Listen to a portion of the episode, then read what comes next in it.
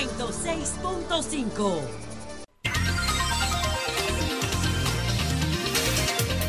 Eh, ya estamos en el aire porque, ok, ok.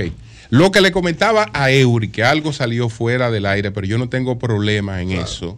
No tengo ningún tipo de, problema en eso. Le decía a Eury que hay una posición que están sustentando Francisco Javier García, eh, Amarante Baré y eh, Roberto Rosario, que incluso Roberto eh, viene hoy a conversar con nosotros. Roberto viene hoy. Viene hoy a conversar con nosotros. Ah, está llegando. Ellos están de acuerdo y empujando una eh, alianza total y el tema este senatorial. Pero esa no es una posición que haya sido aprobada todavía por el Comité Político del PLD. Es decir, en la posición que prima en el PLD en, quienes eh, tienen la voz cantante en esa decisión y te insisto que eh, está claro que la voz cantante en política de alianza la tiene el candidato presidencial. Está lo que decía Fernando Ramírez, sellar alianzas municipales y después discutir cualquier otra cosa. No es que estén en desacuerdo. O sea, no están en desacuerdo con alianza congresional. No, no, exactamente, pero no, pero cuando tú dices que ya se ha pactado, como tú eres una persona muy cercana al presidente Danilo Medina, eh, entonces mucha gente puede entender que eso es así y que tú lo estás diciendo como una persona que tiene información cercana a Danilo Medina. Entonces, por eso es la, digamos, el impacto que tiene eso. Entonces, la realidad es que no hay no hay acuerdos eh, definidos con temas senatoriales, que por ahora la posición que prima ahí es sellar municipales y después discutir eh, senadurías. Y te repito que sí, es una línea distinta eh, a la que está planteando Francisco Javier. No es casualidad que tú veas que un lunes te salgan tres voceros de los dos partidos en los principales programas planteándote lo mismo. Exacto. Eso, eh, eh, todo, el, que tiene experiencia política sabe que eso no se hace sin una coordinación, sin, sin, sin, sin que eso se haya sentado en una mesa y decir, mira, vamos a trabajar en esto. Es decir, cuando tú ves que un día viene Amarante Baret aquí, eh, va Francisco Javier a otro programa, va Roberto Rosario a otro programa y te plantean lo mismo, evidentemente que eso salió de una mesa. Claro. Eh, por la, experiencia política. no, hay, que hacer adivino para, para no saber que eso salió de una mesa.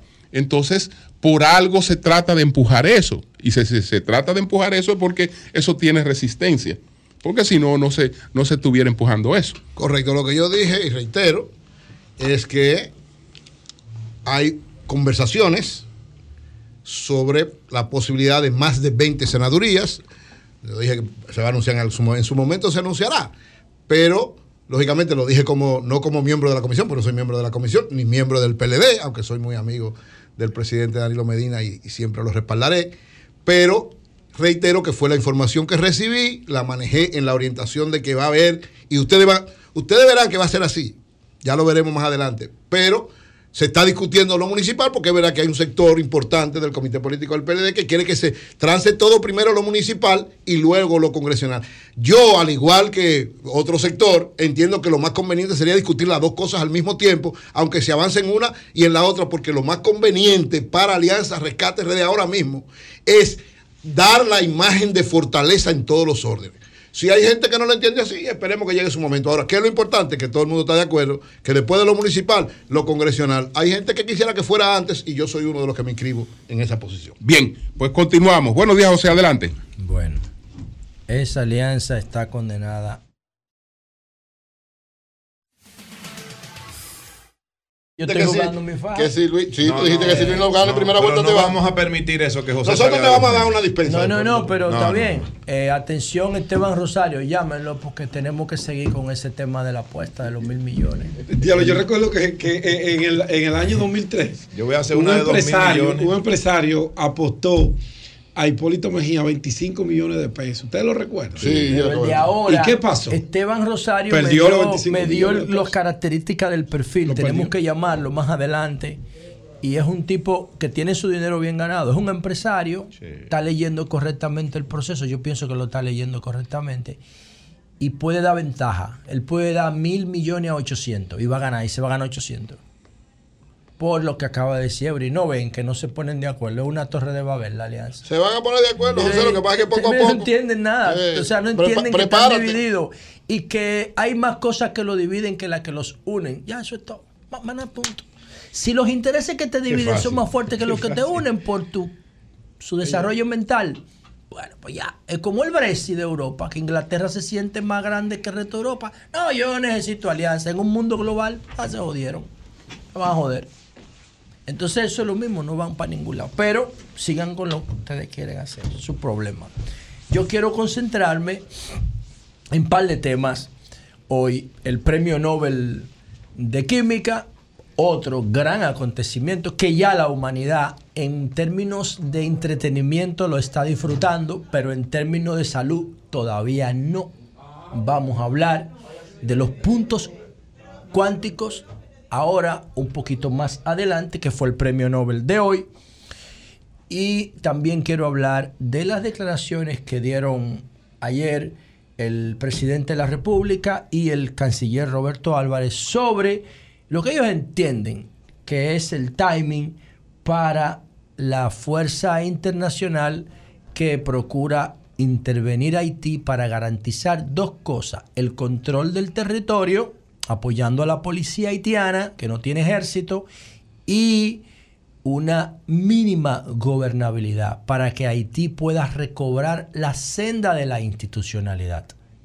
Entonces, primero vamos a hablar de este maravilloso acontecimiento científico de el Premio Nobel de Química. Ya vimos el Premio Nobel de, de Medicina que recayó en Weizmann y Caricó, los que trabajaron la base tecnológica para la vacuna de Pfizer y del Moderna, que es el ARN mensajero. Eso es una revolución en materia eh, científica sanitaria, pero que no hubiese logrado el resultado si no se produce el premio Nobel 2018 o 2017, que fue CRIS, la tijera editora de genes. Eso fue, esas dos tecnologías que han, que han sido premiadas fueron clave para conseguir una vacuna. En 11 meses, señores, la del SIDA tiene 40 años y no se ha podido lograr la del VIH. Para que tengamos idea de cómo esto impacta nuestra salud. La persona, todas las personas que murieron por, por SIDA, como eh, infectados por el VIH, en el futuro eso sería como una gripe cuando estas tecnologías se estandaricen. Pero ¿cuántas personas murieron por VIH y por SIDA? Porque la tecnología iba muy lenta. Después del 90 va a todo lo que da. Y estos tres premios Nobel de esta semana tienen que ver con eso. Primero el de Weizmann y Carico al ARN mensajero. Eh, ayer a el ato segundo, que también tiene un impacto. El ato segundo, los, los puntos de luz, las pulsaciones de luz, que también tiene un impacto en el diagnóstico de cáncer. De hecho, Weisman y Carico, cuando, cuando pusieron la- el, mensa- el ARN mensajero a disposición de BioNTech o de la ciencia, no estaban trabajando para hacer vacuna de COVID, porque el COVID no, había- no existía. Estaban trabajando para mejorar el diagnóstico de cáncer. O sea que los dos premios Nobel de física y el de química estaban apuntando hacia mejorar los diagnósticos de los cánceres más comunes. Pero el de hoy también, el de hoy también. Y por eso, señores, les repito, inviertan su presente en su futuro, en su futuro en materia de salud. Sean preventivos. No le hagan caso al sistema de salud dominicano, que el sistema de salud dominicano es como la policía. Aparece cuando, el, cuando ya está cometido el hecho. La policía llega cuando ya se cometió el delito. El Estado no tiene capacidad para prevenir el delito. Por eso yo no creo en nada de lo que están haciendo. porque no son preventivos, son reactivos. Eso mismo pasa con el sistema de salud. El sistema aparece cuando ya la persona está obesa, está diabética, está hipertensa, mm, tiene Alzheimer, tiene Parkinson o tiene cáncer. O sea, el sistema de salud dominicano es incapaz de aparecer antes de que tú te enfermes. Eso se llama medicina preventiva, medicina familiar. Y todavía aquí no hemos llegado a eso. Entonces, este Nobel de Química en el 2023 eh, ha sido otorgado a los descubridores de los puntos cuánticos que han revolucionado los diagnósticos de cáncer y, los, y las pantallas. Primero voy con la pantalla. Si ustedes van ahora mismo a una tienda que venda televisores o entran web, van a buscar, eh, pueden poner QLEDs. Eh, LG le llama nanocells y Samsung le llama QLEX, LEX cuántico, diodo, eh, diodo emisores de luz, pero cuántico, a nivel cuántico, a nivel subatómico. Esos son los puntos cuánticos. Esos puntos cuánticos que empezaron a estudiarse a principios de los años 80 y que ya están en los televisores y en las pantallas más modernos, todavía no en lo de los celulares, porque son pantallas pequeñas y no lo necesitan, pero sí en los televisores de más de 40 pulgadas ya hay los QLEDs, que son los, los, los más actualizados, tienen el beneficio de este premio Nobel de química que premia los puntos cuánticos. Entonces, este galardón le fue otorgado a Moinji Bawendi, francés, Luis Bruce, norteamericano, y Alexei Ekimov, ruso. Ellos tres, eh, por separado, trabajaron en la identificación y conocimiento de las propiedades de los puntos cuánticos. Descubrieron y sintetizaron los puntos cuánticos, materiales tan diminutos que en ellos se manifiestan las leyes que rigen el mundo de la física cuántica, de la física dentro del átomo. No como decían los griegos, que el átomo es indivisible. No, no. Dentro de lo que consideraban los griegos como indivisible, hay una familia, hay dos familias, hay tres familias. Y quizás más. Entonces, eh, ellos identificaron y descubrieron cómo se comportaban y cómo se podían sintetizar estos puntos cuánticos. Entonces crearon materiales tan diminutos que permiten un mejor aprovechamiento de la luz. Y por eso ustedes ven esas pantallas en los televisores modernos que se ven tan nítidas por estos puntos cuánticos. Y en el campo de la salud, eh, los puntos cuánticos mejoran el diagnóstico por contraste. Vamos a ver qué es esto. ¿Alguno de ustedes se ha hecho una endoscopía? Se tomaban un líquido blanco, que yo le estaba preguntando aquí, que nadie me sabe decir cómo se llama ese maldito, esa vaina que te dan. Cuando tú te vas a una endoscopía, te bebe un líquido blanco y entonces eso permite que los equipos médicos por contraste vean si tú tienes algún eh, algo extraño en tu sistema digestivo o en tu hígado.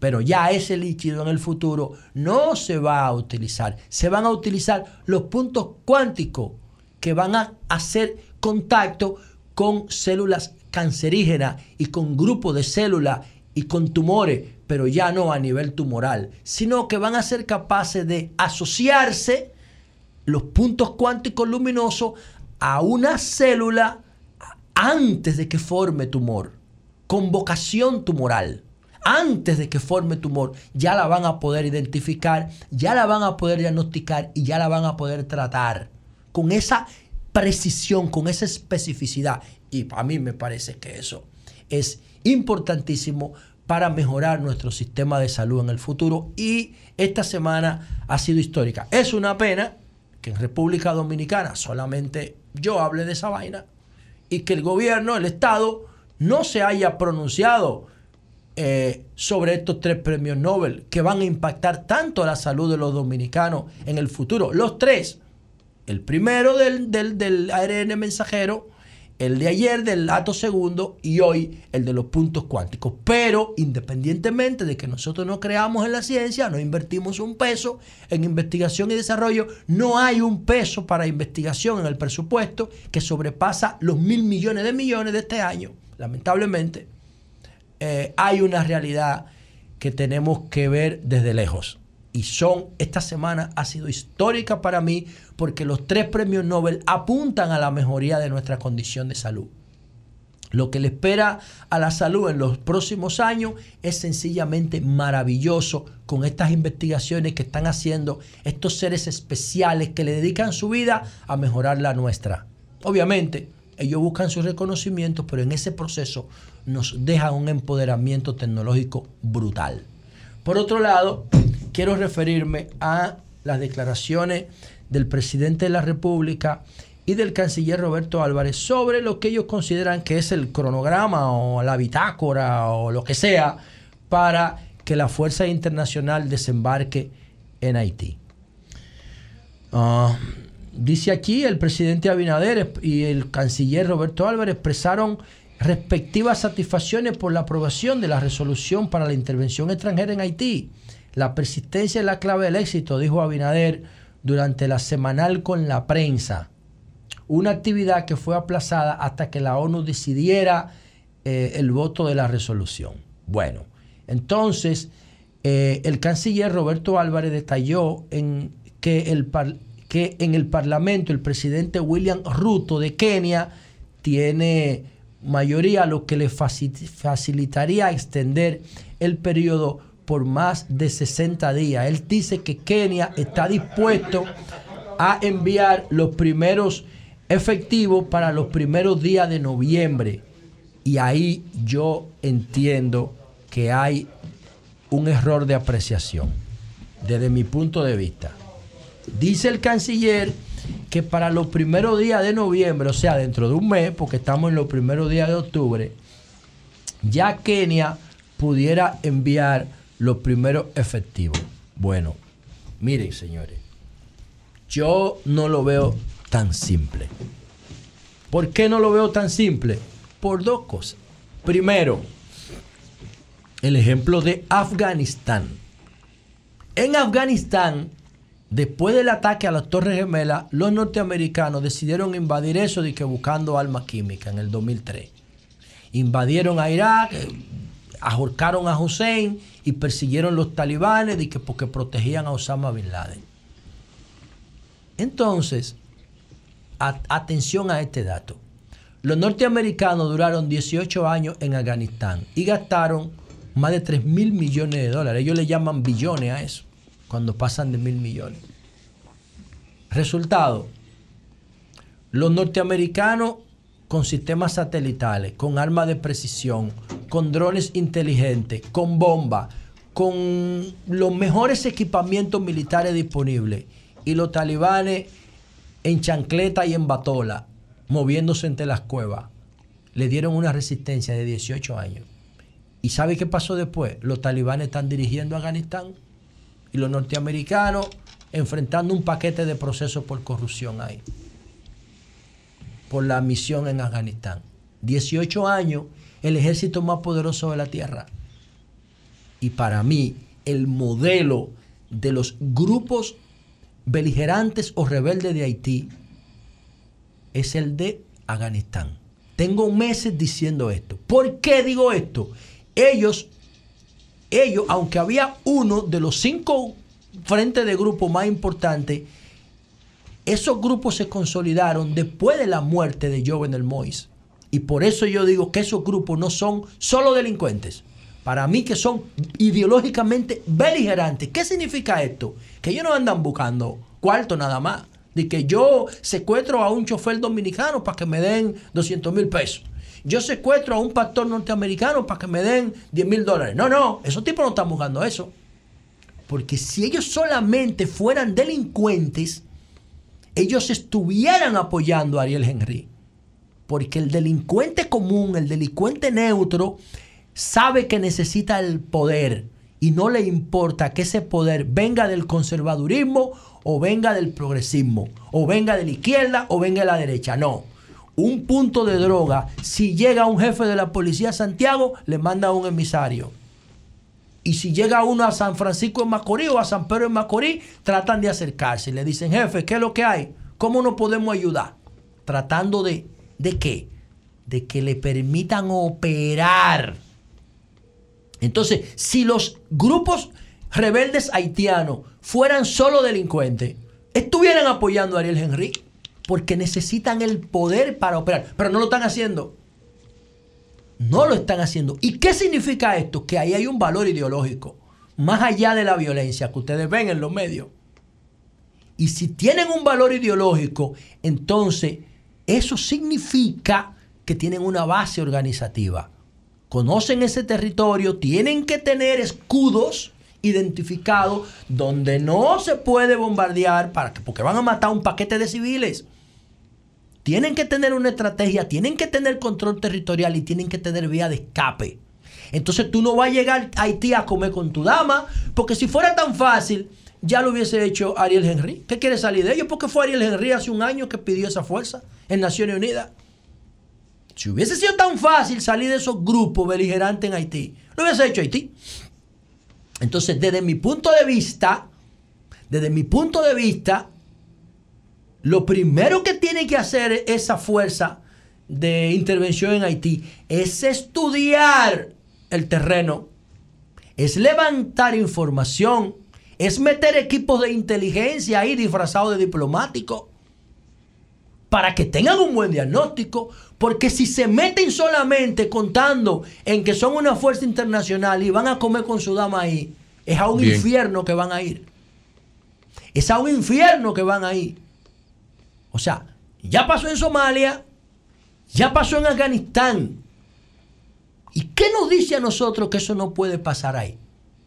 Entonces, para terminar, eso nos complica un poco la situación. Yo no creo, y lo digo frontalmente, en lo que está planteando el canciller de que en 60 días, en, en un mes, perdón, y que, que van a entrar y van a acabar con todo. Yo no creo eso, no lo creo. Es más, para mí eso es imposible, para que estemos claros. Y eso nos complica la situación un poco. ¿Por qué?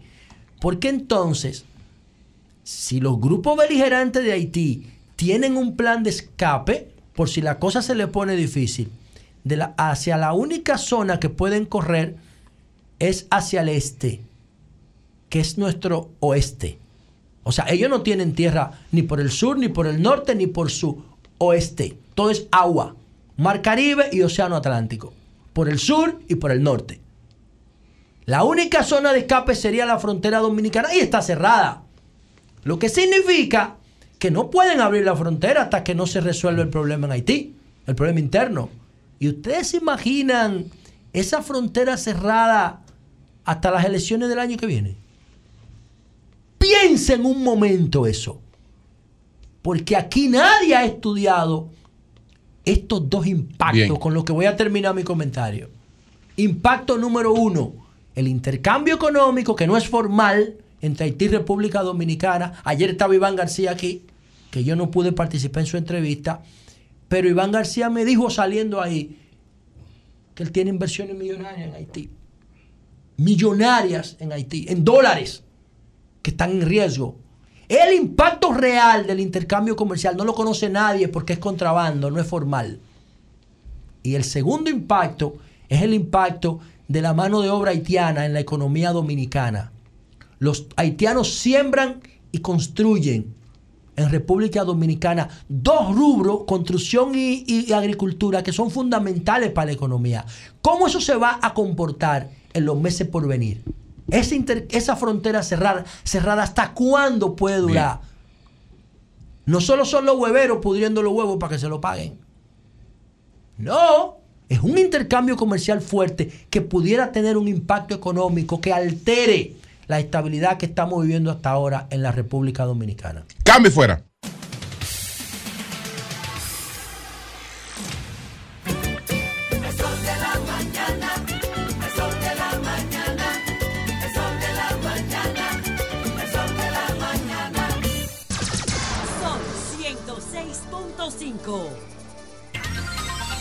Bien, señores, están con nosotros, está con nosotros el doctor Roberto Rosario Márquez, es presidente de la Junta Central Electoral y miembro de la dirección política de la Fuerza del Pueblo. Y jefe de la alianza. Además, es eh, miembro de la comisión que ha estado en discusión con eh, de, la, de la alianza Rescate RD. Rescate RD. Eh, así es que el doctor, eh, vamos a empezar nuestra, jefe que conversa- Miguel Vargas ahí. nuestra conversación de inmediato. Y quisiera, doctor, que empecemos evaluando, evaluando estas primarias que acaba de celebrar, pero claro, con, como presidente de que fue de la Junta, eh, tiene bastante experiencia y además organizó, organizó primarias. Entonces él puede darnos una visión sobre esta participación en unas primarias que, de acuerdo con lo que ha certificado la propia Junta Central Electoral, ha superado el millón de, de, de concurrentes, de, de participantes. Entonces, En un padrón cerrado. en un padrón cerrado. Eh, vamos, vamos a empezar por ahí, por las primarias Bueno, de el Partido Revolucionario Moderno. bueno, gracias eh, Julio, gracias Virgilio, a Eury, a Pedro, a Jonathan que se encuentran conmigo y obviamente a los eh, a don Antonio y, y todo el staff ejecutivo, ¿verdad? Sí. De esta, de esta emisora y de este programa por permitirme llegar a sus amables radio oyentes y televidentes a la, a la vez.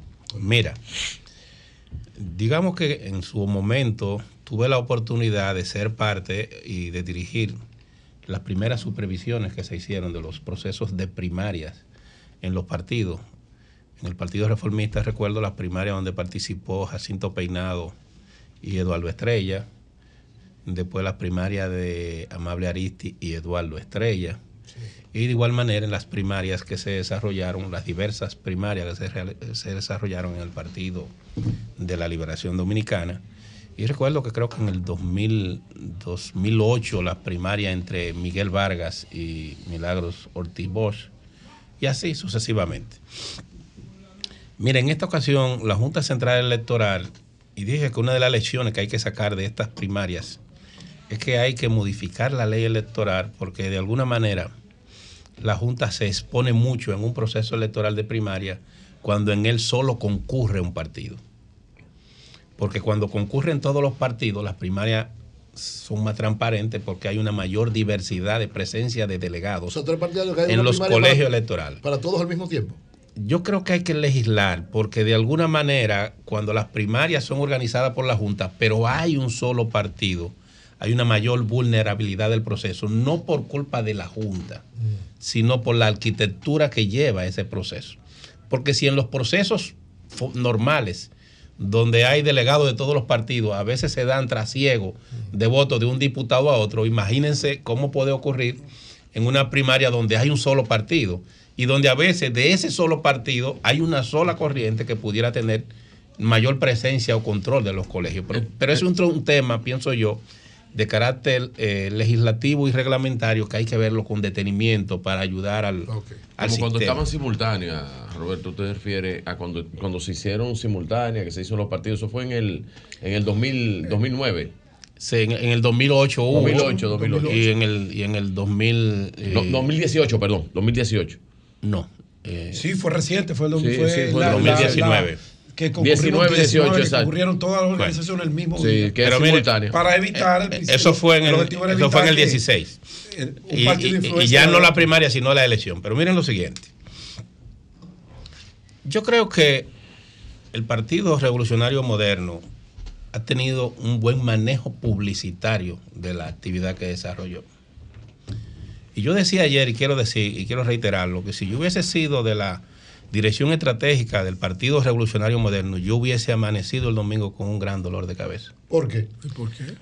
porque esos resultados electorales reflejan una gran debilidad del Partido Revolucionario Moderno. Y voy a empezar por la aclaración que hace Virgilio respecto de cuando son primarias abiertas a cuando son primarias cerradas. Sí. Cuando son primarias cerradas, son aquellas que se refieren a las primarias donde el partido ha depositado el padrón de sus afiliados. Lo que supone que si es el padrón de tus afiliados, debe haber una ma- mayor proclividad a que el que esté en ese prado- eh, padrón tenga posibilidad de participar. Y motivación. Y más motivación, porque cuando es un padrón abierto, estamos hablando de que hay gente que es de todo- todos los partidos o que no es de nadie y que puede no tener ninguna obligación, pero cuando tú estás hablando de una primaria con padrón cerrado, que tú has notificado de la gente que se afilió y es parte de tu partido, se supone que debe haber una mayor vocación de participación. Claro. El PRM notificó a la Junta Central Electoral un padrón de 3.092.136 afiliados. Así es. De ese padrón de 3.092.136 afiliados, concurrieron a votar, según lo ha reportado eh, la Junta Central Electoral, un millón veintiséis mil y algo de afiliados.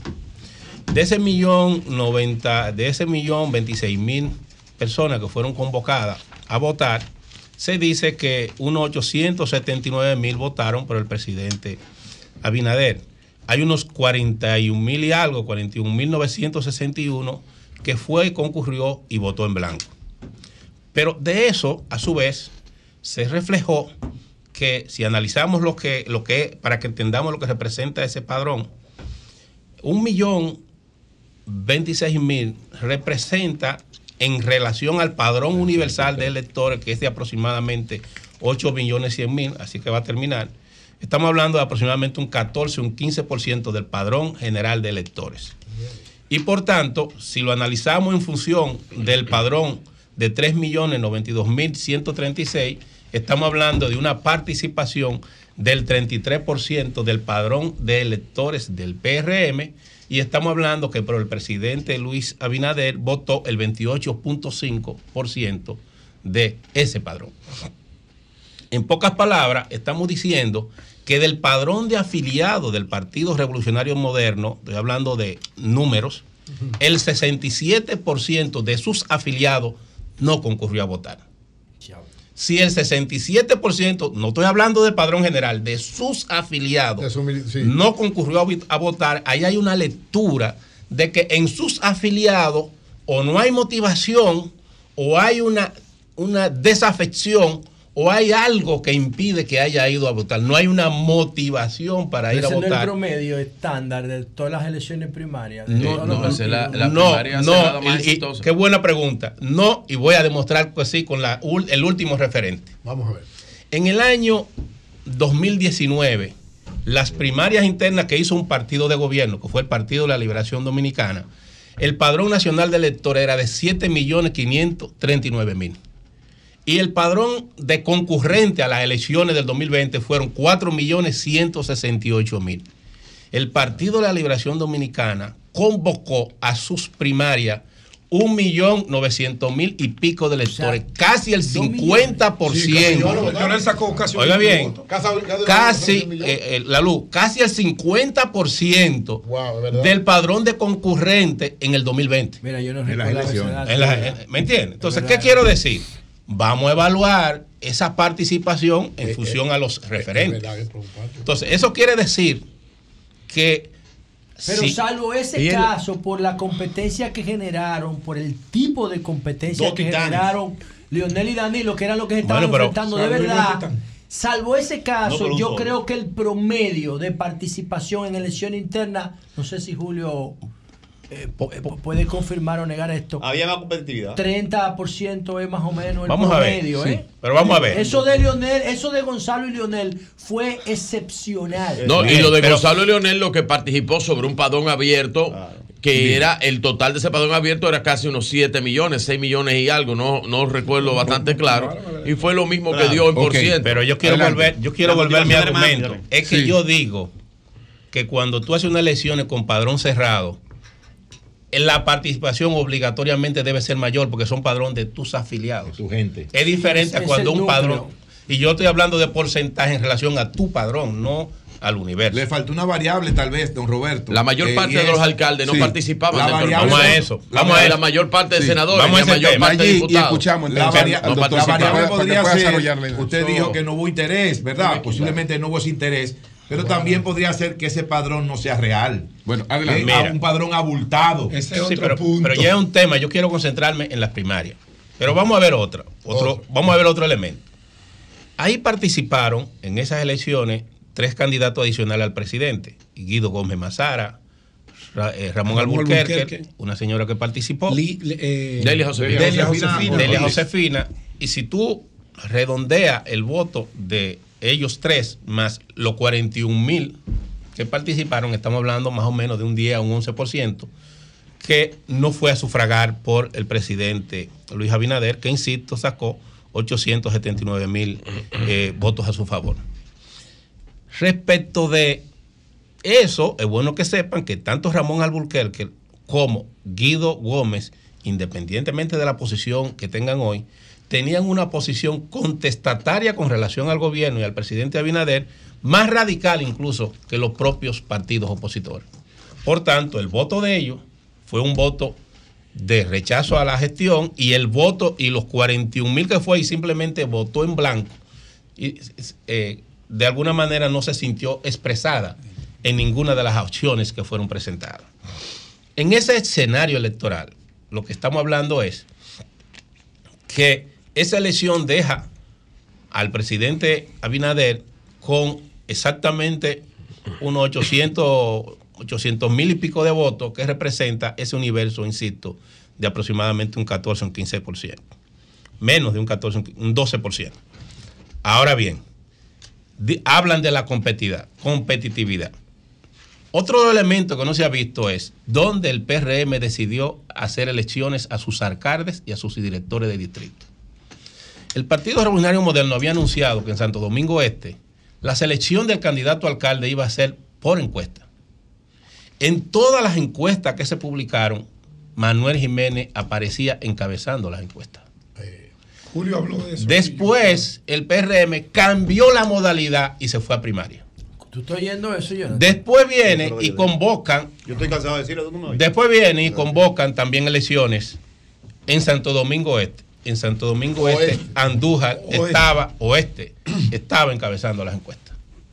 Extrañamente, esos dos candidatos a alcalde pierden la elección. Julio no está de acuerdo con eso, ¿no? Pierden la elección. Ahora, no eso hablaba. sería Pero- una conspiración Pero- contra, contra ellos dos que son tuyos. Eso lo que quiere decir es. Jonathan lo dijo el La lunes. coincidencia es la luz.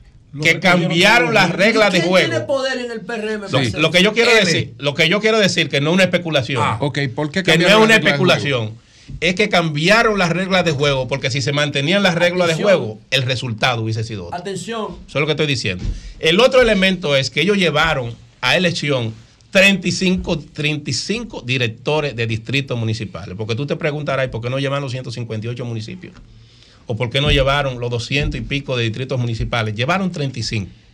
De esos 35 distritos municipales, ya hay reportado aproximadamente de 23 a 25 di- directores de distritos municipales que fueron derrotados. Eso quiere decir que en más de un 65% de los candidatos en ejercicio del PRM para las elecciones municipales, donde hubo competitividad con más de tres y cuatro candidatos, la gestión, la evaluación de su gestión por la población fue negativa. Y por esa razón los incumbentes fueron derrotados. Esa es una lectura. Pero la población votó. Ahora, ¿cuánta gente? los militantes. A eso voy. ¿Cuánta gente votó? Ustedes saben con cuántos votos ganó Dio Astacio. Con 21 mil votos. Díaz Astacio sacó 21 mil se votos. la están poniendo fácil. Ustedes saben, ¿eh? ustedes saben cuántos votos sacó Francisco Peña para ganar. ¿Cuánto? Francisco 14.000. Peña sacó 14.000, 13 mil o 14 mil. no llega a 14.000. No, no, no llega a 14. Andújar no llega a 13 mil. Andújar, diputado, una Andú- diputación puede sacar. Una Andújar sacó 9 mil votos. Entonces están hablando, están hablando de una apoteósica Victoria. eh, victoria que lo que hace es que refleja la debilidad del Partido Revolucionario Moderno Ahora, someter, a, frente a, oye la, esto, a la someter a dos oposición. alcaldes a una votación de militantes de un partido al cual ellos no pertenecen. Es muy duro. Entonces, Pero que tú vaina- tienes. Recuerda el- que se lo pero que tú tienes la Manuel votación de un partido interno porcionada, Ahora, oye, perdón, ahora vamos- Le vamos a- haciendo un efecto microscópico. permíteme- permíteme Eh, con- pero Roberto, Pero, usted oye, sabe, oye, sí, pero- pero hacer- de que aplicarle, sí, pero aplicarle el análisis, sí, porque se está diciendo algo que no es correcto. yo quiero que me permita. y- Roberto, estadísticamente lo maneja. Pero en tu, eh, Señor, sí, yo, quiero, yo pero- quiero terminar Pero mi la idea. audiencia es inteligente. Sí, yo, quiero terminar mi idea, por, usted favor, miren, quiero Porque es terminar un análisis microscópico. El otro tema es. Si fueron ordenadas o no fueron ordenadas matemáticas no son así. o no fueron ordenadas las elecciones del Estos PRM. datos son escalofriantes. Hay un dato Sí, que es bueno que la población lo sepa. Lamentablemente, la cobertura mediática no fue lo suficiente para darse cuenta de muchos incidentes que ocurrieron. La población no sabe, por ejemplo, que en Villarriba y Villa La Mata esas elecciones se hicieron bajo tiro. Es importante que se investigue. ¿Dónde? En Villarriba y Villa La Mata, específicamente en Hernando Alonso. La población no O sea, sabe. Eso es Sánchez Ramírez. Eso es Bajo Es- Entre. Sánchez No, Ramírez eso y es- Villarriba. Y Villa La Mata. Provincia Duarte. Villa La Mata Sí, es sí, Sánchez Ramírez Sin y embargo, sin embargo, eso no ha sido destacado. La Mata, yo nunca la, había escuchado la- eso. la población ¿qué la, municipio? la población no sabe por ejemplo que al día de Ah, hoy no, que al día de hoy en Elías Piña la Junta Central Electoral está tomada por un candidato que perdió y dice que no acepta porque fue, que le- que fue porque le hicieron un ¿Dónde? fraude en Elías Piña en la Junta Electoral de Elías Piña ¿Por qué? Porque no hubo una... Y si tú te pones a ver los reportajes que hay en, los- en la- las redes sociales, habrá lugares donde tú te das cuenta también que hubo una movilidad clientelar del voto utilizando recursos A mí me y otra cosa más. Entonces, ¿qué yo quiero decir? Desde mi óptica y desde la óptica nuestra, lo que refleja esa votación, esas primarias, es la debilidad institucional del Partido Revolucionario Moderte frente a la oposición política que debe ver ese cuadro de que tiene toda la posibilidad de que a partir de Repita- mayo del 2024 aquí hay un repita, gobierno. Una oposición oposición. política que no realizó primaria, que lo está haciendo Repita. a través de métodos poco democráticos, aunque están legales porque están establecidos en la ley, que no se somete al escrutinio y que su propio partido no tiene ni siquiera una asamblea que legalice al candidato que ustedes van a llevar como presidente, Roberto. Adelante. Mira, la ley electoral establece las modalidades para las cuales Yo pueden, dije que era legal. No, pero está pueden, bien, ya. pueden elegir. Ahora, vamos a verlo de esta manera. El Partido Revolucionario Moderno en Santo Domingo Este creo que tiene un padrón de 268 mil, ¿verdad? Afiliados. Eh, En Santo Domingo Este, 12 y 8. Votaron 60 mil. Votaron 60 mil. Eso quiere decir que hay un problema real en la estructura de ese partido. Hay un problema real de participación. Nosotros, mediante el sistema de encuesta, y creo que nadie puede demeritar la Dice encuesta, que para uno o dos de alguna manera también estamos valorando la opinión de la gente. La diferencia es que la gente no va a votar, sino que se expresa cuando es cuando es encuestado respecto de cuál es el candidato Sí. de su preferencia, pero es una es un- una modalidad legal. Pero un método legal, pero Repite poco el democrático. dato- el- repite el dato, doctor, Para mi de, gusto. de la cantidad de incumbentes eh, que perdieron en el proceso interno. En el proceso interno de dos candidatos a alcalde que fueron llevados los dos los dos en, en- con cuatro candidatos en cada caso, con cuatro candidatos porque se supone que era competitiva, perdieron. El Los dos, los dos El alcaldes. 100% de esos dos. perdieron el 100% de esos dos. Y de, Eso es 35, democracia. y de 35 candidatos a directores de distrito, al día de hoy, y puedo darlo, lo- puedo mencionarlo, los nombres aquí, al día de hoy puedo asegurar que tenemos de dos, de 35, por lo menos yo tengo 22 ya aquí notificados, puedo decirlo, que, que sencillamente no, no pasaron, 22 no pasaron la prueba. 35. ¿Qué quiere decir eso? Que entre el 60 al 65% de sus candidatos fueron barridos. O sea, ahí hay una evaluación, si se quiere, de la política pública municipal que aplica el Partido Revolucionario Moderno ineficiente y que la, población reaccionó. Bien, sí. Me diría Jonathan, no la población, él dice los militantes. Entonces eso Se significa, sometieron a las bases. eso No. significa que su propio militante No los quieren. evalúan negativamente la política municipal del Partido Revolucionario Bien, Moderno. Sí. Roberto, Sí. hace un momentito, eh, antes de tú llegar, uh, con Fernando Ramírez, a propósito de una declaración que tú diste, que yo decía que era correcta, de que... La- Perdón, hay un tema que no quiero que se me olvide para terminar el tema. De la convención del De la convención. Sí. Aquí, el amigo, mi amigo José Paliza dijo que él esperaba una concurrencia de 300 mil personas. Sí, el 10% dijo él. Después, Simon Freud dijo que era 400 mil. A, Yo la- dije 600 mil. a las 3 de la tarde, a las yo 3 cuento. de la tarde, a las 3 de la tarde, la comisión organizadora hizo una rueda de prensa y dijo que había hecho un conteo rápido sobre 900 actas y que le daba una proyección de 500 mil votos. De línea de ascensión, yo lo tengo grabado. La Junta Central Electoral, creo que en su segunda información lo destaca el Diario Libre, publicó que con 2.500 actas, creo que 2.500 actas, el, el 50.65% de todas las actas, vamos a redondear en 51, habían votado, habían concurrido a votar 408 mil electores. Después al final, con el 99.1% de las actas, la Junta informa que habían concurrido a votar un millón, un millón, eh, 26.000. no, un millón, un mil electores. Es decir, que en el 49% restante había una diferencia de 200 mil votos más que en el 51% que había anunciado en la, en, la vez anterior la Junta Central Electoral. Eso quiere decir que ahí hay una inconsistencia en el dato importante, porque no es posible que 49 dé más votos que 51, porque ya una, una información de un 51% debe reflejar necesariamente Tendencia. la La tendencia, Ahí usted le está general haciendo de una crítica directamente a la Junta Central Electoral, que No. fue quien llevó el proceso. No, yo estoy diciendo que hay una inconsistencia En el dato, en el en- dato. en el dato. Y voy más lejos. Con el 99.5% de la información, se dijo que había un total de electores de 900 mil y pico. Todo eso está en la red. Eso se puede acceder. Cuando se cierra ya con el 100%, termina con 1.026.000.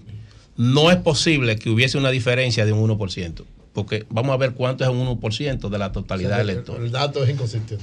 Lamentablemente al día de hoy todavía no tenemos la información total ya en crudo, sino la que ha sido difundida en los medios, para poder ir exactamente y demostrar qué fue lo que ocurrió, que no necesariamente es responsabilidad de la Junta. Pero- Lo que es importante que se diga, que aunque nosotros estamos aceptando los datos oficiales que se den, no significa que no estemos conscientes que hay una inconsistencia en los datos que está ofreciendo el PRM respecto a la votación real. Que la llevó Vamos al a la- proceso ah, fue la Junta. Vamos a- Adelante, Esa adelante, lista de concurrentes me gustaría verla, las firmas y las Vamos a, ver letras. a la, Sí. vamos a la alianza Rescate RD ahora. Tú eres miembro por pa- parte de la Fuerza del Pueblo de esa comisión y diste una información que al parecer eh, sectores de uno de los partidos, en este caso el Partido de la Liberación Dominicana, no lo valoran. Eury, como- espérate, espérate, antes esa pregunta, espérate, espérate. Ajá, pero tú no Aquí me escribe un gran amigo con relación al tema de eh, el problema que hay en Elías Piña y me dice lo siguiente, Ah, una fuente sí, de entero, entero crédito. una primicia eso, me dice, sabía. el problema, el no, hola, el pleito entre los PRMistas de Elías Piña es porque en el distrito de Guayabo hay una diferencia de un voto. La ganadora tiene 254 y el perdedor 253. Pero el caso es que quien contó los votos finales es hija de la ganadora. Ah. Por eso tienen ocupada la Junta y anunciaron que van al Tribunal Superior No, pero- Electoral. no, pero por un voto. Por un voto. Ustedes están, perdón, hay. Hay pleito. Hay Perdón, pleito. pero están entendiendo por qué Hay digo que hay ay, vulnerabilidad cuando Sí. no participa todo el mundo. Es verdad, tiene Bueno, razón. pero por eso es que no hay problema en la Fuerza del Pueblo, porque ahí no participó La- nadie. Señor, Bueno, vam- vamos a continuar. entonces lo de- pero hay, hay una. Ahí no hay primaria. Antes, antes de que Claro, Roberto señores, aquí. hay una información de unos niños, unos cadáveres de unos niños Ay, que aparecieron. ay. Eh, adelante, Carmona, adelante. Sí, buenos días a todos. Sí. Eh, hoy nos despertamos con esta una imagen horror- de horror cuando seis cadáveres de seis niños recién nacidos lo dejaron en la puerta del Cristo, Sal- Cristo Salvador, del cementerio Cristo Salvador, con su con su brazalete, el, una factura de, del, del centro médico, puede ser un hospital o un centro médico privado, eh, una cosa horrible. Ay, Dios. Por, parece el que lo enviaron eh, a enterrar a estos niños, ellos eh, se arrepintió y lo dejó, en- lo dejó en la, en la, en la puerta del, del cementerio. pero la policía está, eh, está en las investigaciones. Y ¿Cuántos, cuántos cadáveres? eh, Son seis niños. Y no. Lamentable, es un, un- una imagen horrible. seis, porque- seis recién nacidos. Aquí. Cristo Salvador, Santo Domingo Este. Estoy llamando al director del cementerio. Sí, sí, sí. Sí. Bueno, Eh, vamos bueno, a ver para- la para- investigación Son neonatos. Son, son neonatos, Sí, ¿verdad? pero Sí. calcinados. Sí. ¿Cómo se, calci- cómo ¿Cómo se calcinados? Calcinados. Eso es lo que él dice. Que los cadáveres. Coño. O, o no, Carmona, repite eso. Calcinados. Carmona. No, no, no, no, no. Eso no lo puedo decir. No, pero, no, pero, no. pero yo me confundí, por eso quiero que lo explique. Él dice que repita lo que tú dijiste. Lo que sí, tú dijiste, ¿cómo fueron encontrados los sí, cadáveres? del- Sí. Eh. Carmona, repite el dato, la información. Bueno, que fueron encontrados en la puerta del cementerio Quito Salvador seis, seis cadáveres de, de seis niños recién nacidos con su brazalete del, del centro médico, hospital o, o- o privado y una y, y una nota ¿Qué que dice la nota? No, no se lee bien lo que dice la nota, pero es, es de un- es- es de- es del centro eh, médico donde lo sacaron. ¿Y cuál es el centro Eh, médico? ¿dónde, dónde- y la pregunta del montón, ¿dónde están las madres de estos niños? ¿Se lo, se lo informaron? ¿O, o lo sacaron y, y el que lo fue a sacar, parece que el corazón le dio y, y, no, y, no, y no pudo no pudo hacer lo que tenía que hacer Bueno, al hospital, al hospital o, a, o a la clínica privada. Bueno, pública. gra- Que- Bueno. que ¿De dónde.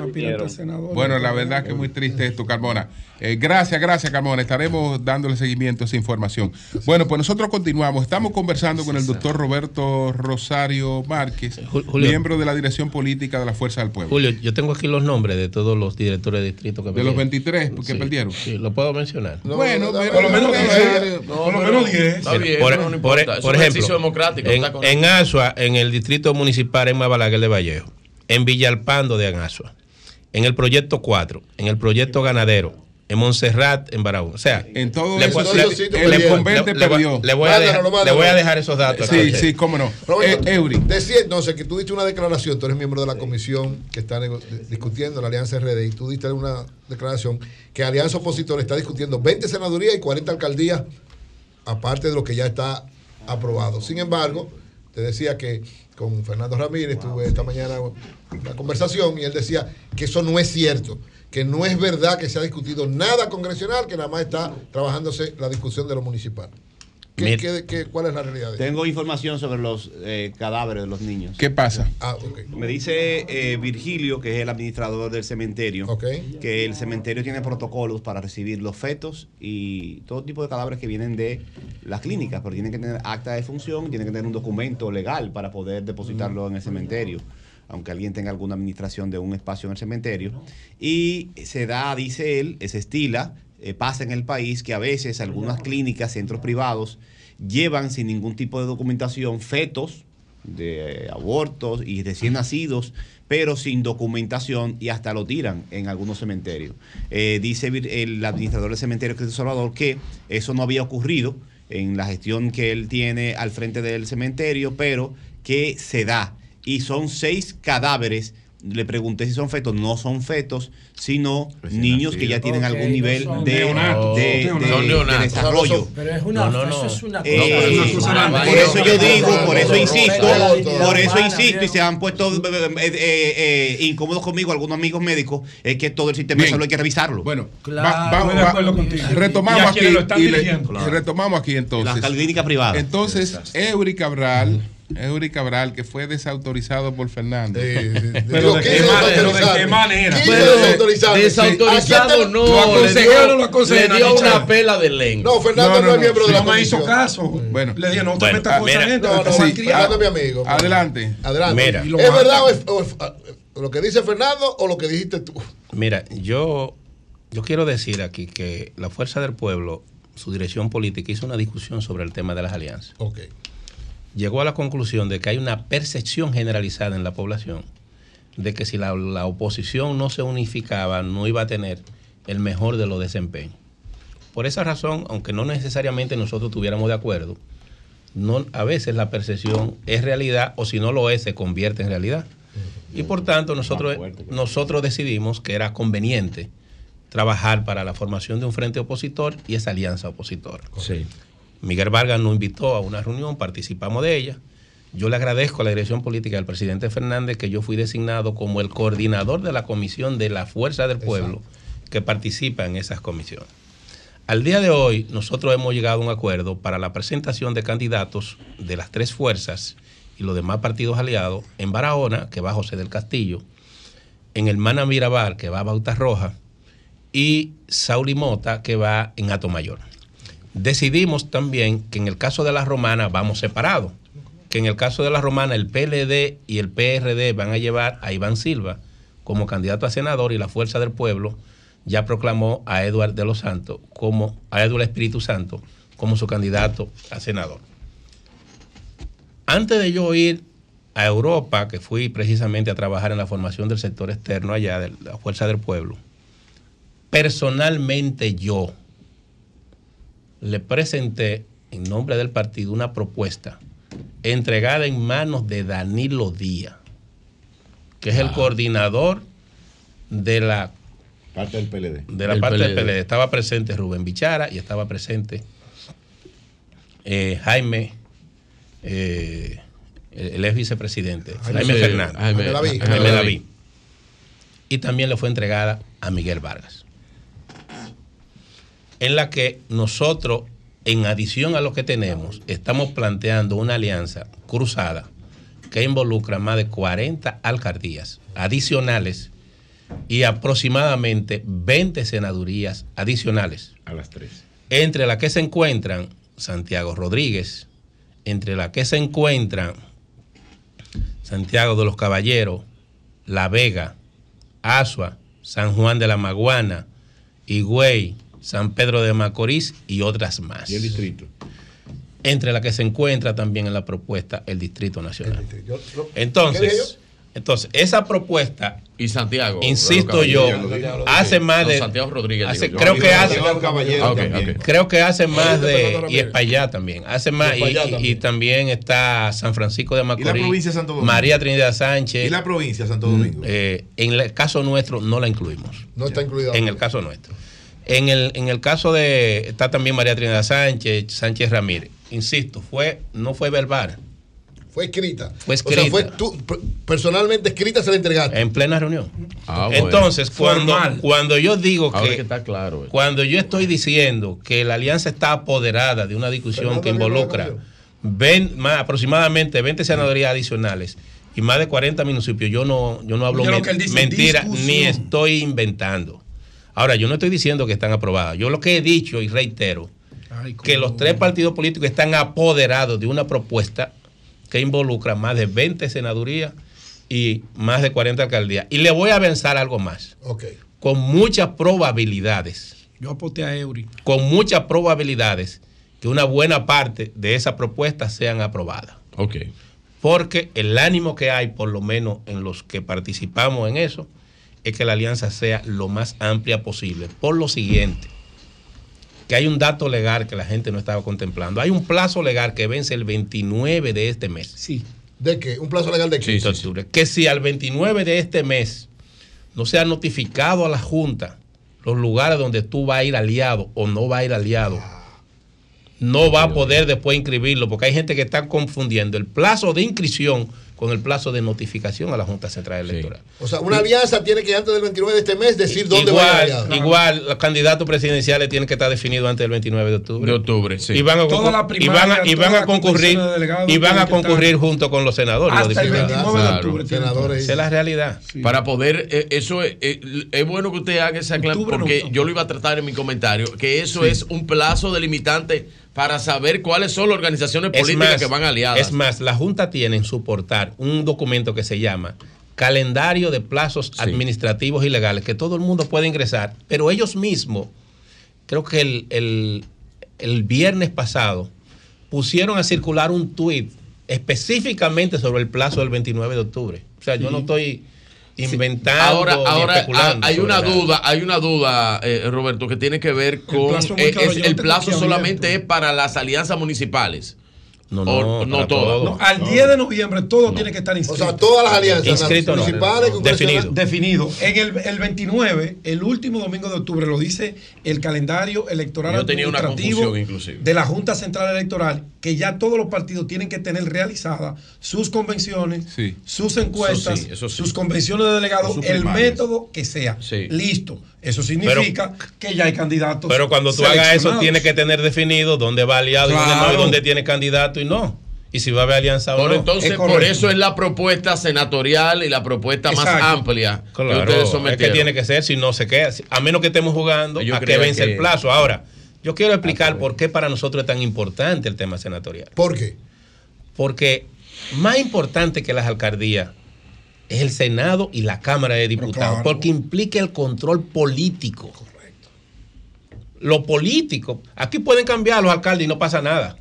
Pero si cambia la composición de la Cámara de Diputados o la composición del Senado de la República, es un, es un cambio que influye decisivamente en, en el comportamiento político. No, y que aparte es estratégico porque es el mismo día de las elecciones. Entonces, lo que nosotros, lo que nosotros debemos decidir es, y quiero ser en esto honesto, lo que debemos decidir es si la oposición quiere dejar en manos del PRM Claro. el Congreso, la- la- el, el- el Senado y la Cámara de Diputados, O, o, o si quiere asegurar, porque oye lo que te voy a decir, te voy a comentar algo, por ejemplo, el caso de Félix Bautista. Félix me dice, mira Roberto, yo gano solo, No, y es verdad.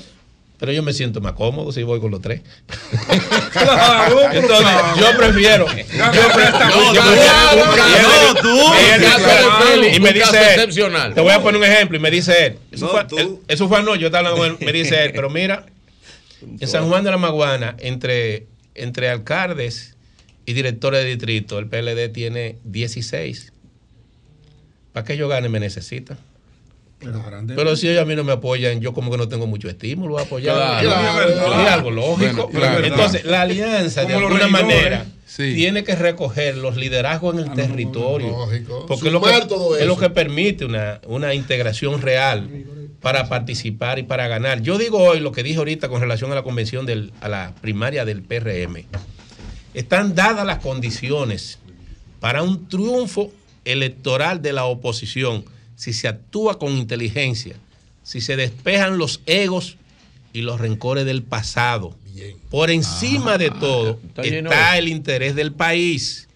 Y el interés del país es un bien colectivo que debe estar por encima de los bienes individuales que cada uno de nosotros atesora. Así Bueno, pues muchas gracias al Entonces, doctor. entonces está de rescate. casi, Muchas gracias. rescate. Tenemos que terminar. Porque yo no. No, va a rescatar el país. Ante ese Pero yo plazo veo que no, hay que rescatarla a ella primero. Perdón. Adelante, señores. Doctor, tienen- Ante el plazo fatal del 29 de octubre, ¿verdad? Que tiene la Junta Central Electoral y su calendario, ¿hay algún plazo fatal entre las dos comisiones, entre las tres comisiones de alianza para definir esa propuesta que ustedes dejaron sobre la mesa Nosotros tenemos que cerrar todo en este mes.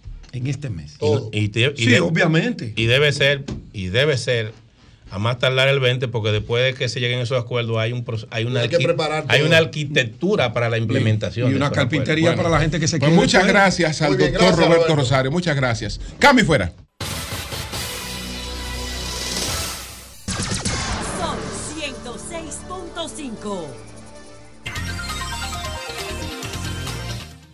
Son las 10, 15 minutos. Buenos días, allí adelante. Gracias, gracias, don Julio Martínez Pozo. Muy buenos días a todo el país y por supuesto saludar a este equipazo del sol de la mañana. Señores, rápidamente, antes de entrar en el comentario que tenemos para hoy, yo no sabía que el señor eh, vicepresidente ejecutivo de Finge, el señor... Finjus. Eh, Fin- Fin- Finjus. Ah, Finjus. Sí. No, no, pero tú estás, que era- hablando, tú estás hablando de, de- no, De- ese del amigo señor Julio. Sergio Sergio Tulio, Tulio. o Sergio Sergio Tulio Tulio. Castaño Castaño Guzmán. Un saludo a Sergio No, Tulio. hermano a nosotros, no. No, porque no- Nos no- honra nada. con Yo el no amigo de este amigo programa. mío, amigo mío. Yo no sabía que él era tan ingenuo. O bueno, en caso contrario, no sabía que él tenía ese gran sentido del humor. Porque No, no. tiene que tener un gran sentido del humor o ser una persona muy ingenua ¿Por qué? para decir algo como lo, como lo que él está planteando en este momento Ok. con respecto a los informes que algunos le llaman auditorías de la Contraloría General de la República. Porque él dice que la Contraloría debe enviar 38 auditorías o informes donde hay irregularidades a la Procuraduría General de la República.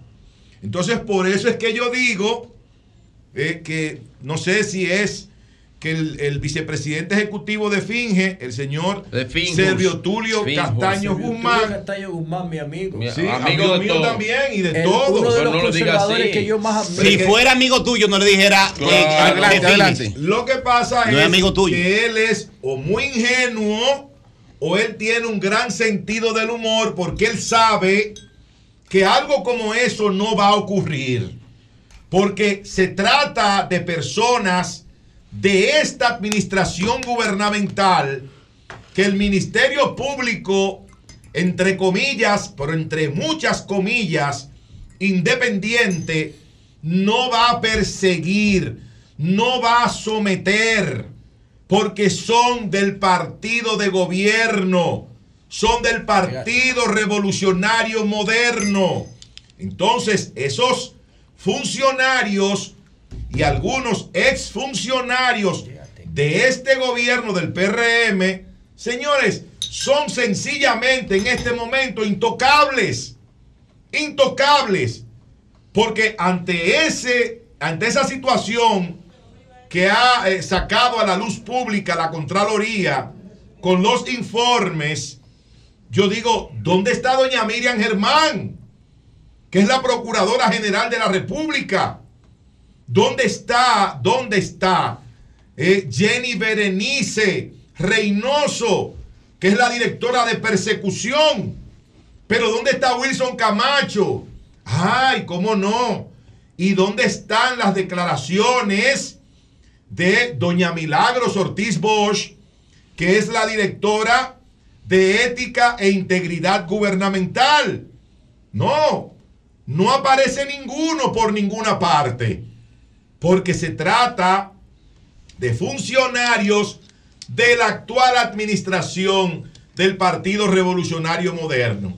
Pero si fuera del PLD, si fuera un exfuncionario del PLD o de la Fuerza del Pueblo o de cualquier otra organización política en este país, hace ratos que estaría con una medida de coerción, lo más probable, consistente en prisión preventiva. Ese ministerio público que supuestamente es independiente, que para mí no ha hecho absolutamente nada más que perseguir de manera política a miembros del gobierno del Partido de la Liberación Dominicana. Así que al señor, A, lo- a los anticos. al señor eh, vicepresidente ejecutivo de Finge, A los anticos. al señor vicepresidente ejecutivo de Finge, el doctor Finjus, Sergio Finjus. Son Finjus. santos. Préndele Al una vela a cada uno. Servio Tulio Castaño Guzmán. Préndele una vela a eh, cada uno. Él, repito, Pedro que tiene- sabe que, que soportó tiene ese buen látigo. sentido del humor. Y eso me acuerda, Pedro. Eso me recuerda a mí. Me recuerda, apoya usted. me recuerda a dos grandes amigos tuyos, Pedro. Vamos a ver. Sí, eh, dos grandes actores, humoristas. Philly Rodríguez. Philly Rodríguez. Una estrella, estrella el mejor borracho del Fernando humor Rodríguez. dominicano. El mejor borracho. el mejor borracho. El mejor borracho. Philly Rodríguez. Uno de los mejores actores y uno de los mejores humoristas de este país. Fino, fino, fino, Catedrático de Soy los admirador. Que ante, algo como mi hermano, eso. Lo hacía- lo hacía an- natural. Ante algo como eso, ante algo ¿Cuál como es el eso, otro actor? De ¿De qué es oh, actuación? Fernando Rodríguez. De que Oh, ah, Rodríguez. Fernando. de que hay que enviar, de que hay que enviar eso a la, a la, a la Procuraduría. Ellos hubieran Muy hecho bueno. algo Son como grandes, eso. muy buenos. Como un oche, oche, oche, oche. Ese, ese, ese. eh, no, no, no, no, no, no, no. Así que dice. Fernando. No, no, sí, pues no de Fernando Rodríguez. Eso lo dijiste tú. Hoy no es viernes. Yo no dije No, eso. que así que dice el personaje que usted Bueno, hizo referencia. Pero miren, señores. ¿O no, Virgilio? Rápidamente, rápidamente quiero señalar actor también. lo siguiente. Miren, Él hizo la dama de las camelias. aquí Él en los la últimos días, la República Dominicana se ha llenado de haitianólogos. Ay, muchachos. Sí. Porque ahora el tema de moda es Haití. Todo el mundo quiere hablar de Haití y todo el mundo habla de Haití como si Haití fuera el único problema o fuera el principal problema que tiene la República Dominicana y no lo es. Es un problema, claro que sí. Estamos conscientes. Pero en la República Dominicana, en esa República Dominicana que vive todos los días, ese dominicano de los sectores más humildes, ese dominicano que se levanta a las 5 de la madrugada a prepararse para trabajar, para buscar el sustento de su familia, ese dominicano tiene una gran cantidad de problemas que nada tienen que ver con Haití. Que nada tienen que ver con Haití, señores.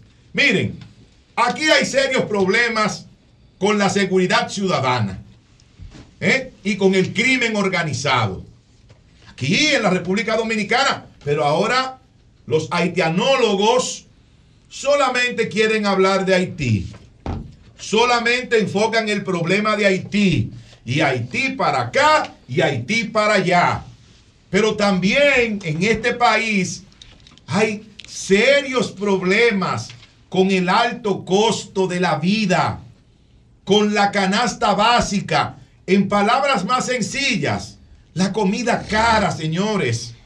La comida cara, prácticamente inalcanzable. Ayer Iván García, el de los comerciantes, dijo que... Ah, yo creía que era el actor. Dijo que, bueno, que los supermercados por libra. No, señor García, yo creo que usted está desactualizado. es una No, no, él no está desactualizado, ¿no? Es, es por No, unidad. no, y pregúntele aquí a no. Virgilio. Él está interesado, que lo Por buscó. unidad, por unidad. ¿Y cuánto costaba un plátano, como yo dije ayer? Claro, tal 49 vez. pesos. No, en un supermercado. Sí, sí, 29 Pero chiquito. Chiquitico. Porque en el mercado de Cristo Rey, yo les traje las imágenes que yo estuve allá de mercado de visita Cristo Rey no con tan los así, comerciantes. no así. 40 pesos. Chiquitico. 40 ve- pesos. Pero chiquitico. No en el chiquitico, no. supermercado. El, regular 40 pesos. Chiquitico 29 pesos. Pero hay también otros ¿No me trae las problemas. imágenes? Como es el abandono del sector agropecuario por parte de este gobierno del Partido Revolucionario Moderno. Por ahí están las quejas por todos lados.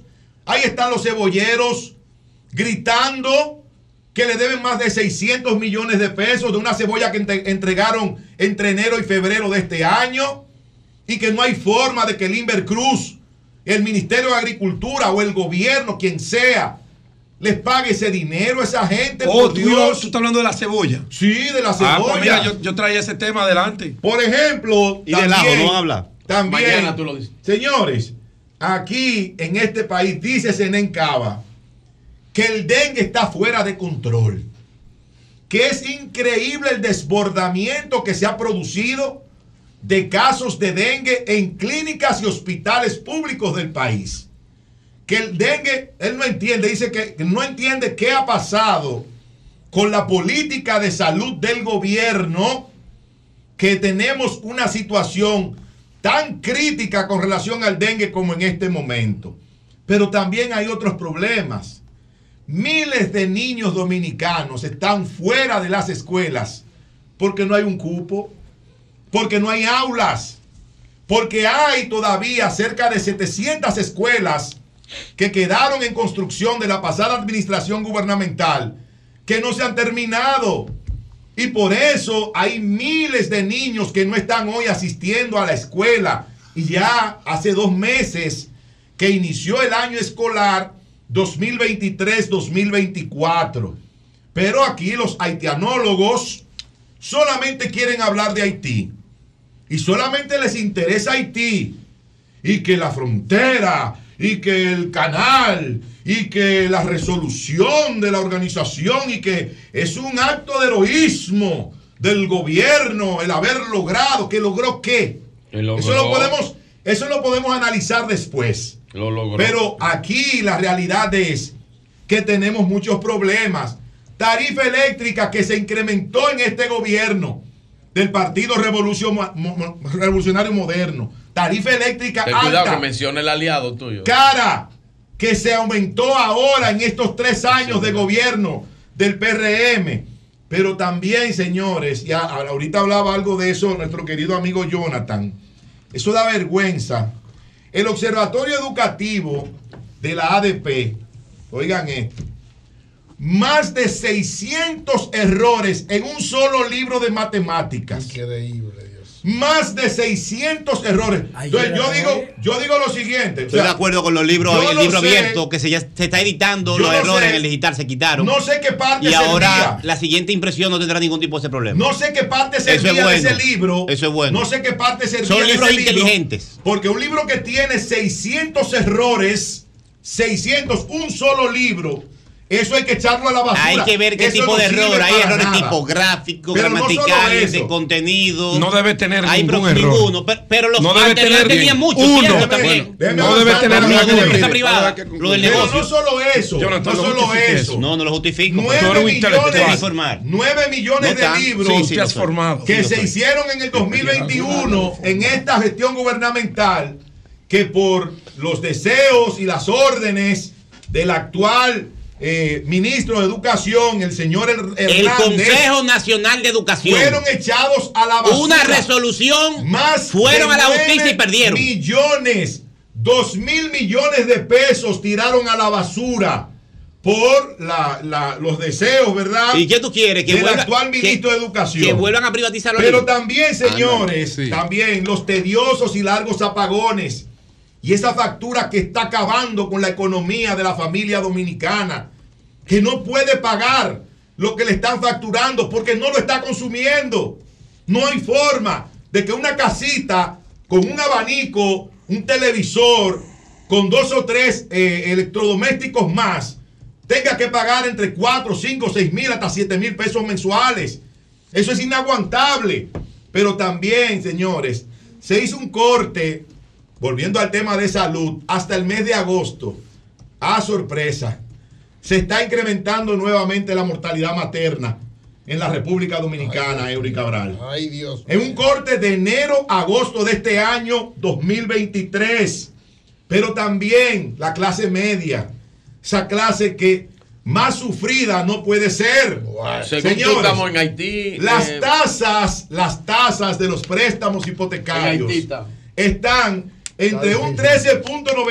13.95% Está difícil. y entre un ¿Tú crees? 16%, entre un 13.95 a un 16%, que una tasa de ese nivel para pagar la vivienda, para pagar eh, la casa que tiene esa familia que ha hecho un sacrificio, que ha hecho un gran un esfuerzo para adquirirla, esa cuota eh, se hace prácticamente incosteable cada mes. Entonces, por eso es que yo digo que hay en este país una gran cantidad de problemas que el gobierno debe enfrentar y que hasta cierto punto ha utilizado el tema de Haití como una cortina de humo, como una entretención para que la gente se olvide de los verdaderos problemas que le afectan. Pero la gente no se puede olvidar de eso, porque ese, es su diario vivir. Eso lo está sufriendo en carne propia. Y un país con tantos problemas como este que yo acabo de mencionar, es prácticamente imposible que un gobierno que aspira a reelegirse pueda conseguirlo con la situación general que tiene la República Dominicana en este momento. Cambio y fuera. Felicitaciones a Evelyn Rodríguez Toribio, la vicepresidenta ejecutiva de Acoprovi. Ella Muchas nos gracias, acompaña en el día de hoy y está de cumpleaños. Muchas gracias, gracias a ustedes por recibirnos en nombre de la Asociación Dominicana de Constructores y Promotores de Viviendas. Pues muchas gracias y gracias por el cumpleaños. Qué Debe- bueno. Debe felicitar Acoprovi. Julio, ahí mismo para entrar con ella, disculpe, a Jesús Santana, un gran dirigente de Santo Domingo Este que ayer también estuvo de cumpleaños y es oyente de este programa. Qué bueno, qué bueno. Acoprovi está pues en la organización de la octava mesa de la vivienda. Vamos a explicar en qué consiste esta octava mesa de la vivienda. Adelante. Así es, la octava Mesa Nacional de la Vivienda, que este año se llama Visión 2030, eh, Desarrollo Urbano, Sostenibilidad y Vivienda para Todos, nos trae en esta versión que será el jueves 12 de octubre en el JW Marriott de Blue Mall en la avenida Winston Churchill, nos trae una versión enfocada en la sostenibilidad de la mano del desarrollo urbano. Tendremos exponentes internacionales como el señor Alfonso Vergara, quien viene a hablarnos de super ciudades. No sé si vieron el, convenio que firmaron ellos, la Fundación Metrópoli, con la alcaldía eh, del Distrito Nacional, eh, porque creen y nosotros también creemos que las ciudades deben de crecer y saber hacia el futuro dónde van. Así también tendremos la presencia del señor David Serna, que nos acompaña desde Colombia y que nos va a hablar de las viviendas sostenibles. Contaremos también con la presencia de Monique Céspedes, que viene desde Panamá, para hablarnos de esos cambios disruptivos de las macro tendencias en el sector. Ay, ¿Cuándo es? Jueves 12 de octubre en el JW Marriott, tanto para miembros como para no miembros de Acoprovi, pueden llamar a nuestras oficinas al 809-616-0614 y apartar su espacio. Tenemos ya pocos cupos disponibles, pero les esperamos a todos. Ay, ¿qué costo tiene?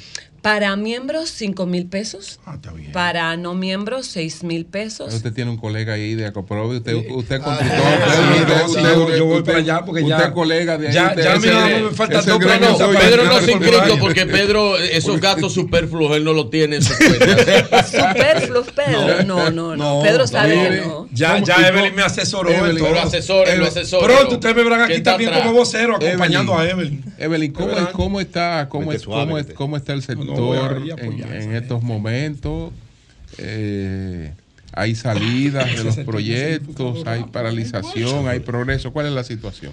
Realmente no es un secreto para ninguno de ustedes ni para la sociedad en general que el sector ha venido atravesando retos. Ha y caído la industria, sí. Somos suelo, muy en resilientes. el suelo. Sí, somos sí. muy No se resilientes. está vendiendo nada. Gracias a Dios que, que lo permite. Hemos tomado medidas, estamos impulsando, estamos luchando, estamos formando a nuestros miembros en nuevas, nuevas prácticas, en mejores prácticas que les ayuden a ser más competitivos. Estamos de la mano de las aut- autoridades gubernamentales buscando alternativas, eh, gracias a- al Banco Central que nos recibe, que nos hizo una liberación.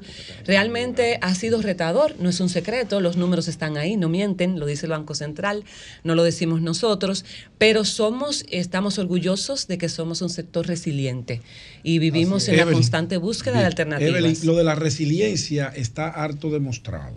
Tú me corriges porque ustedes están en el sector de manera profesional, yo estoy de manera empírica, pero ah, ¿en qué porcentaje pudiéramos maestro hablar? constructor. Maestro constructor. Yo quiero llegar a maestro constructor. Un Yo. Soy hijo de uno. Él Soy hijo de todavía, uno. él todavía es ayudante. Yo soy- ayudante. Él le Yo pega blog. el menudito y voy a un bulto y pongo una gorra. El menudito, Sí, el menudito. Mira, en- Evelyn, ¿en qué porcentaje Ah, pudiéramos decir que ha disminuido la venta de inmuebles y cómo ha impactado el tema de las tasas para los nuevos adquirientes de vivienda? Bueno, realmente la disminución, no contamos con este dato ahora mismo, no Ah, lo yo- tengo yo lo conmigo, tengo. Sí. pero lo podemos, nos comprometemos a facilitarlo, Por eso favor. no es ningún problema. Pero ha tenemos- disminuido. Bueno, eh, sí, sí, no puedo dar el dato exacto, Preciso. eh, preciso, y no me atrevo a adivinar, no me No, gusta no, no, no. adivinar, pero sabemos que, que es una realidad, es una realidad. Eh, claro, vuelvo e insisto, tomamos las medidas para dinamizar y como claro. sector vivimos en ese dinamismo y nos Claro. enfocamos y nos abocamos a la resiliencia, especialmente en vivienda de bajo costo, porque como ustedes saben, todos los dominicanos y nosotros como Acoprovi tenemos como misión que cada dominicano Julio, tenga acceso a una vivienda digna. vamos a repetir el- Antes- el- el- la información sobre la octava mesa de la Sí. vivienda y alguna preguntita Sí, sí. concreta porque tenemos Bre- Brevemente, hay un tema con el un saludo, sector de construcción de vivienda Sí, que sigue teniendo, eh, generando una, una gran preocupación. Los constructores que no cumplen con, lo, con, los, con los adquirientes.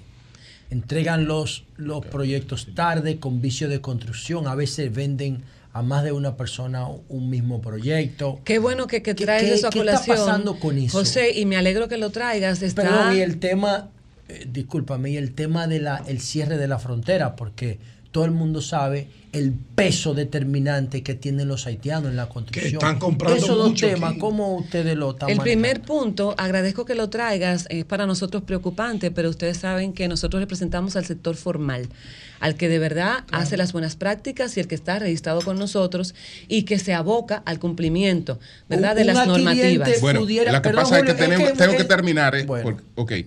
Entonces repetimos. Sí, Jueves información. 12 de octubre en el JW Marriott les esperamos con invitados internacionales para que conozcan sobre la vivienda sostenible, el desarrollo urbano y cómo vamos a lograr que todos tengan acceso a una vivienda digna. Bien. Gracias por Pues muchas Yo gracias. quiero mandarle un Felicitaciones. saludo. No, Julio, Sí. pero en Acoprovi, Pero al ¿qué ingeniero. quiere que lo inviten Al ingeniero Rafael Aybar. pero no Gracias, gracias, se lo mando, se lo sí, mando. Nuestro amigo. Sí, nuestro Pero no, es amigo. que no hay ningún problema, José. No hay problema. Hay tiempo para saludos, pero, Pero no hay saludos tiempo para que ella me responda lo del haitiano y lo de los... Está bien, pero. No, no, no, pero ven que te responda lo de los segundos. No, no, haitianos. no, no, ya no pero que te responda lo que tú quieras. Es que, es que no es lo que yo quiero. Pero que te responda ya, porque estamos perdiendo más tiempo que te responda. Dale. Ya, yo no Bien, quiero que me entonces, del No, no, primer rep- A mí punto- no me responda nada ya. Al país, al país. El Bien, tema sí. de los haitianos. Del primer punto ya les dije, ¿verdad? Que nosotros representamos al sector formal y aunque han habido casos que están sonando en las redes eh, sociales, gracias a Dios estas personas no son miembros de nosotros, así que por eso no, no puedo opinar ahí al respecto. Respecto al tema de los haitianos, no es un secreto, estamos desde el 2021 posicionando el siguiente mensaje. Nosotros contamos con mano de obra extranjera, no es un secreto, no es mentira, pero un proyecto de vivienda es un proyecto a largo plazo, no es un producto terminado. Y contamos con esa mano de obra a inicios del proyecto. A lo largo del proyecto la mano de obra se diversifica y por eso es que nosotros siempre decimos que cumplimos con el 80-20 porque lo cumplimos. Y definitivamente, como José establece, pues por supuesto, eh, es innegable, algún efecto habrá. Algún efecto habrá y como institución luego nos pronunciaremos al respecto, diremos qué medidas eh, tomaremos y, y qué haremos. ¿Bien? Bien. Bueno, señores, gracias a Evelyn Rodríguez. Felicitaciones. Gracias Evelyn, a ustedes por cumpleaños. En tu cumpleaños, felicitaciones. Cambio Muy fuera. buena-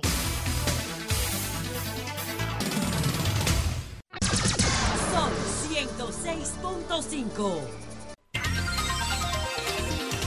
Pues está Henry Pérez.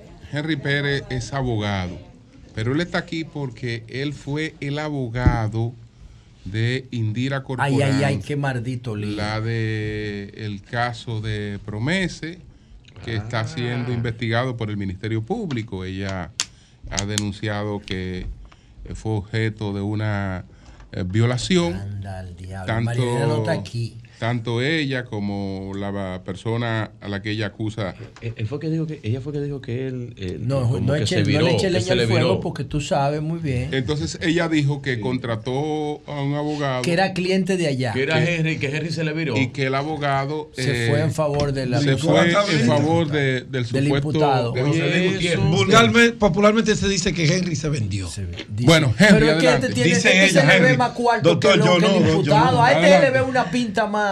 Así, que el así. es. imputado. Ante Sí. todo, ante todo, buenos días. Quiero decirle que El este es el toque de queda de la mañana. Así es. Gracias, gracias, Henry. Bueno, eh, no sé a qué se basa la señorita Indira, mi ex, mi ex clienta, porque fui yo que decidí dejar el caso. Fui yo que decidí dejar el caso porque es una persona que un día te dice una cosa y mañana te salta con otra. Bipolar se llama eso. Yo tengo aquí prueba porque el derecho es nul y prueba, nul y delito. Si no hay prueba, no hay delito. No hay delito. Yo entro después que hay una decisión.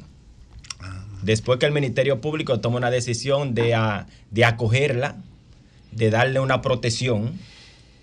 Entonces después es que yo entro donde ella eh, consigue un amigo. Ese amigo me llama. Vamos a escuchar a una amiga que tiene un problema. Ella dice que no la, no la escucharon en el Ministerio Público. Vamos a escucharla. Yo voy a su casa, la escuchamos. Cuando la escucho, le digo yo al amigo, digo, pero ya aquí hay una decisión. Eso nada más se rompe lo que sabemos de derecho con una recusación. Entonces yo tengo aquí, antes de eso, yo me dirijo, hablo con ella, le digo yo, voy a hacer una cita con la fiscal, la magistrada Jessica Martínez, para yo saber por qué ella tomó la decisión. Me siento en su oficina, me recibe y me dice que todas las atenuantes da que ahí no hay violación. Claro. que ahí no hay violación. Los elementos O constitutivos. sea, no las atenuantes, sino no se configuraba la violación. Las pruebas. Las pruebas. Los elementos de prueba que había no, no permitían la configuración de la violación. Porque por no atenuante. Pero escuchemos, escuchemos, adelante. Entonces, cuando llegamos allá, me, eh, me comunico con las- la, magistrada Jessica Martínez, una magistrada muy respetada. No la defiendo, pero como uno se mantiene en ese ámbito, sabe los magistrados que son respetados en esa parte. Entonces ahí es que ella me dice que la señora, eh, con el examen, el diagnóstico que se le hizo psicológico, no arroja directamente a que una persona que ha sido maltratada, eh, maltratada eh, con cuestión de violación. Y que ella tomó la decisión donde ella misma la firma con puño y letra. Antes de eso se le mandan a hacer esto. Eso al ¿qué- sí, al INASIF, esto- estos exámenes. ¿Qué implican esos exámenes? Esos exámenes implican, un ejemplo, se le manda a hacer el examen de VIH, el examen de, de si hubo rastro, esto, ¿me entiendes? Pero cuando se comete el hecho, ella va un mes después, ya ahí nadie va a conseguir rastro. Ahí por, es, por eso es que... Claro, eh, ya toda la evidencia, toda la que evidencia pudo haber se fu- quedado del acto de violación se, se fumaron. Correcto. Entonces ya no se hizo eso. Se toma el día de la vista con puño y letra firmado por ella, donde ella sí acepta la protección judicial que le está dando la magistrada. Anyway, cuando llego allá, escucho a la magistrada, me acerco ante mi clienta con su madre, estoy en comunicación con su padre de Estados Unidos. Entonces le digo, bueno, aquí la única opción que hay donde yo entro es hacer una formal recusación a esa fiscal o pedirle a la titular una revisión del caso para que no cambien la fiscal. Usted mismo, Julio Martínez Esposo, va a ver a donde está ahí y lo pasa hacia allá, donde yo recuso la fiscal. Yo estoy haciendo mi trabajo. Tú la recusaste aún estando de acuerdo con lo que la fiscal hizo. Claro. Porque jurídicamente tú estabas de acuerdo con Jurídicamente la, la de fiscal de que ahí no se configuraba una violación. Jurídicamente yo, como tecnicista, dije ahí no hay Tú lo violación. hiciste para complacer a tu cliente. para complacerla. Y también hice la revisión, donde en la revisión la magistrada, la titular, acoge la revisión y me asigna otra fiscal, que fue la, la fiscal Sánchez, los fines de semana. Estaba lo eh, una fiscal de semana y la cambió para una de los fines de semana, que no tenga nada que ver con eso. Entonces ahí es que yo entro y me reúno con mi clienta y hablamos con la fiscal de los fines de semana. ¿Qué pasa? La cosa no es de un ratico para otro. Esa fiscal que recibe ese expediente, donde yo estoy haciendo una formal recusación, tiene que estudiar expediente. Me dice, doctor, deme una semana para yo estudiar el expediente y empezar a citar a las partes. Digo, no hay problema, eso es de derecho.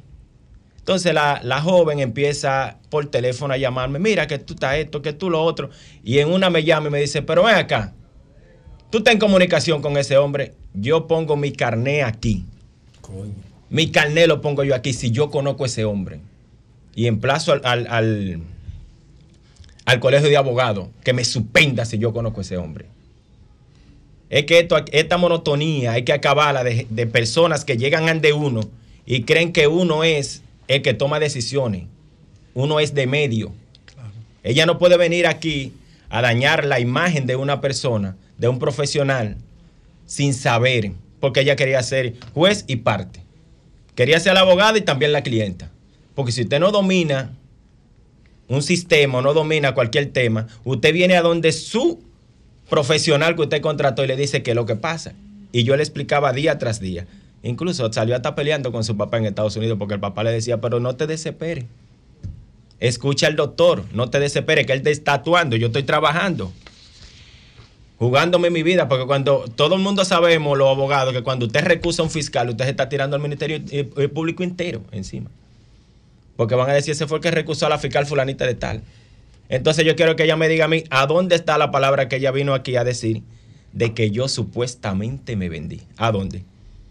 A donde el mismo imputado dijo aquí en este mismo canal, programa, que no me conoce y yo no conozco a ese señor. Entonces usted, usted se retiró del caso. Yo sí. Pero de una vez. ¿Por qué te retiraste? Oh, pero si, si usted con Porque un si el cliente. cliente no confía en él, ¿qué él hace con la cliente? No No, no, pero no tanto eso. Pero tú le vi, tú viste algún trasfondo interesante. ¿Tú creías en ella como clienta? Claro que sí, claro. Ya había talazo. Yo le llamaba, ¿cómo tú estás? Eh, dígame qué tú haces, cómo te levantaste. Porque yo, pe- tratornalmente, una persona que haya sido violada, uno como profesional dice, espérate, déjame tratar, llevarla al paso. Si le vamos a hablar del tema, vamos a hablarle del tema puntual, de que ella vaya soltando las cosas que haya ido pasando, ¿me entiendes?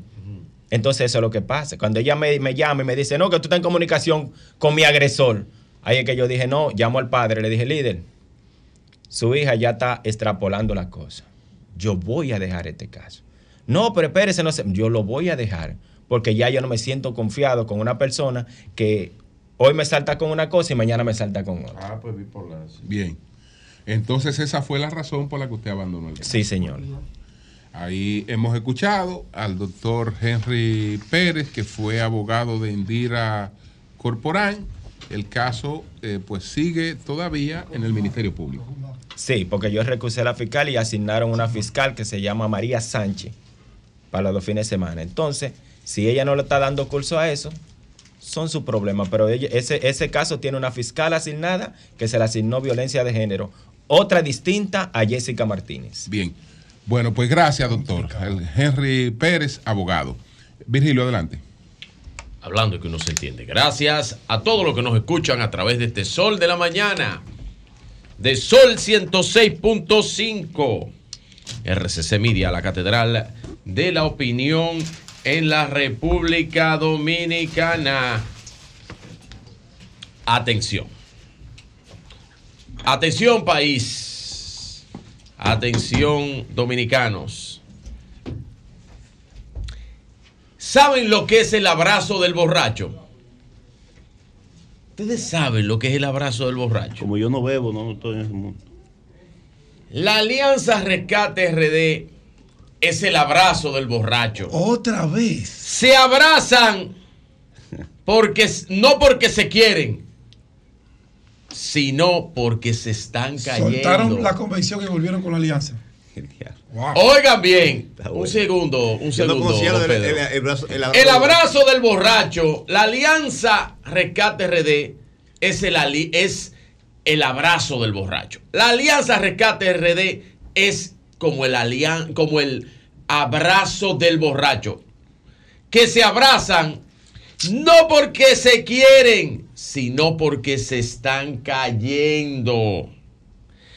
Miren, esa alianza que necesita un alguien que la rescate, porque está casi irrescatable, que iban a hacer el acto de la alianza del distrito y lo tumbaron por el éxito, eh, dos éxitos que pasaron de manera del oficialismo. Primero, eh, lo que tiene que ver con las primarias del PRM y segundo, Pero solo, solo el un grupo de locos del éxito diplomático puede hacer una, de la República anuncio de una Dominicana y el alianza presidente Luis que el Abinader. partido de gobierno Entonces, sale de una primaria, tumbaron, solo un grupo tumbaron, de locos tumbaron eso, tumbaron eso. Y entonces también iban a hacer. Ahora ustedes también se inventan esas Hoy cosas. iban a hacer lo de el señor Cristian Encarnación, que también lo dijimos en, en- en primicia aquí, y lo tumbaron ¿Quién por, dio la por primicia? el mismo tema. Usted. Entonces. Porque usted es el interesado. Entonces, don Roberto Rosario eh, dijo algo del abrazo del borracho. Dijo algo claro. Porque se abrazan no porque se quieren, sino porque se están cayendo. Y él le dice, hay que dejar los odios del pasado atrás. Digo, "Ay, hay que dejar el resentimiento atrás. Verdaderamente resentimiento de que usted dice que el PLD, Danilo Medina, Gonzalo Castillo, a usted le hicieron un fraude. ¿Le hicieron fraude al, al doctor Leonel Fernández, Pedro Jiménez, sí o no? En el 2019. ¿Le hicieron fraude, sí o no? Pero usted que tiene todas las Sí elucubraciones en su calendario. fraude, porque eso decían usted, ustedes. Y tú lo has dicho mil veces. Yo tengo 200 No, yo no videos tuyos diciendo que eso fue un Pues fraude. publique uno, Y fue el octubre Joan. maldito. Tú le llamas el octubre De maldito. los 200 videos que él tiene donde No yo hay confianza algo que lo dice en él. el abrazo del borracho. No hay confianza en el abrazo del borracho. Porque ellos, por eso es que las propuestas, dice Fernando Ramírez, por un lado, que no, que eso no se ha discutido como vocero de Abel. Por otro lado, Francisco Javier García y Amarante Baré quieren buscar un, un- un acuerdo en todos los planos. Y por otro lado, Roberto Rosario dice que él depositó por escrito 20 sanuderías y 40 alcaldías más para ser incluidas dentro de la alianza que necesita rescate, la alianza del abrazo del borracho, alianza rescate RD. Esto, todo este entorno político, ante un PRM consolidado y fuerte, ante un PRM consolidado y fuerte. Yo revelé aquí ayer que hoy miércoles, mañana jueves y el viernes se empiezan a estudiar las encuestas.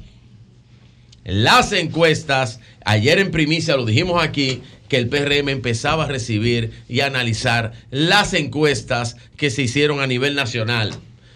Edis, Eddie Olivares, el vicepresidente del PRM, lo confirmó ayer también. Y yo me pregunto, atención a los del abrazo del borracho. Yo me pregunto, las encuestas del PLD y la FUPU, ¿para qué sirven? Atención, precandidatos inscritos. Atención, mucha atención a los precandidatos inscritos en el PLD y la Fuerza del Pueblo. ¿Qué carajo van a hacer con las encuestas esas? ¿Qué carajo van a hacer cuando hicieron encuestas para regidores? Que ahora lo van a votar los regidores. Este, este sábado, Nayib, que van a votar eh, lo del Comité Central. No, no, no. Han estado votando cada fin de semana. Ah, La semana pasada le tocó a la circunscripción número uno, Sí. de- número tres, perdón, del Distrito Nacional. Este sábado le toca a la ¿Y circunscripción. cómo es que hacen ese tipo de votación? O votan, van a la, en este caso vamos a ir a Es la como una asamblea de delegados. Pero De se vota, Ah, se ok. vota, Ah, ok. marcando una boleta. Ah, ok. ¿Quiénes Comité central, ¿Quiénes comité central. Los miembros del comité central, Sí. los presidentes del comité intermedio, o sea, todo. Pero, pero, perdón, disculpa, Virgilio. Eh, pero votan, por ejemplo, en este fin de semana yo vi que escogieron los regidores de la circunscripción De la número tres. tres. Y votan los miembros de la dirección central de esa demarcación. Claro. Sí, Solamente claro. ellos. Sí. Claro. Eh, pero eso no es justo. No, no, no, no. Y todos, o sea, todos. Y, lo- los- y lo- y los presidentes de Esa dirección mecánica, esa mecánica. Ah, esa- es como una asamblea de Sí, delegados. Una asamblea de delegados. Ah, ok. Una asamblea. Esa Ahora, mecánica. Todo el que tiene Ya, ya. Una, una posición que el estatuto establece que le corresponde Sí, sí. participar de esa asamblea, en esa demarcación territorial lo hace. Exacto. Esa, eso Ahora ha, le pa- toca a la uno eso ha pasado desapercibido. Y yo me pregunto y vuelvo y digo, ¿qué carajo van a hacer con las encuestas que hizo el PLD, que hizo la Fuerza del Pueblo, con esto de la alianza? ¿Qué van a hacer con esas encuestas? ¿Servirán de papel de baño? Atención los precandidatos. Te puedo corregir. Atención los precandidatos. Te puedo aclarar. Ah, pero espérame terminar, después tú me aclaras, mañana tú me tú aclaras. Atención los precandidatos. No todos los puestos iban a encuestas. Ah, Había diferentes los puestos que fueron encuestas que ahora se están baloteando No, para, no. para supuestos acuerdos. No, no, no. Acuerdos del abrazo del borracho, de rescate no, RD. perdón, perdón. ¿Qué van a Perdón, hacer? Perdón, Virgilio, dame un segundo. ¿Qué van No, a hacer? ¿Pero qué van a hacer? Perdón. Pero dímelo. Te voy a poner el ejemplo de la fuerza del Sí, pueblo. sí, ponme el ejemplo. En mi demarcación, Sí. el partido dijo, yo tengo dos reservas Sí. para los diputados Sí. actuales. Sí. Eso es un 40%. Sí, sí, sí. Y tengo dos reservas para alianzas. Ok.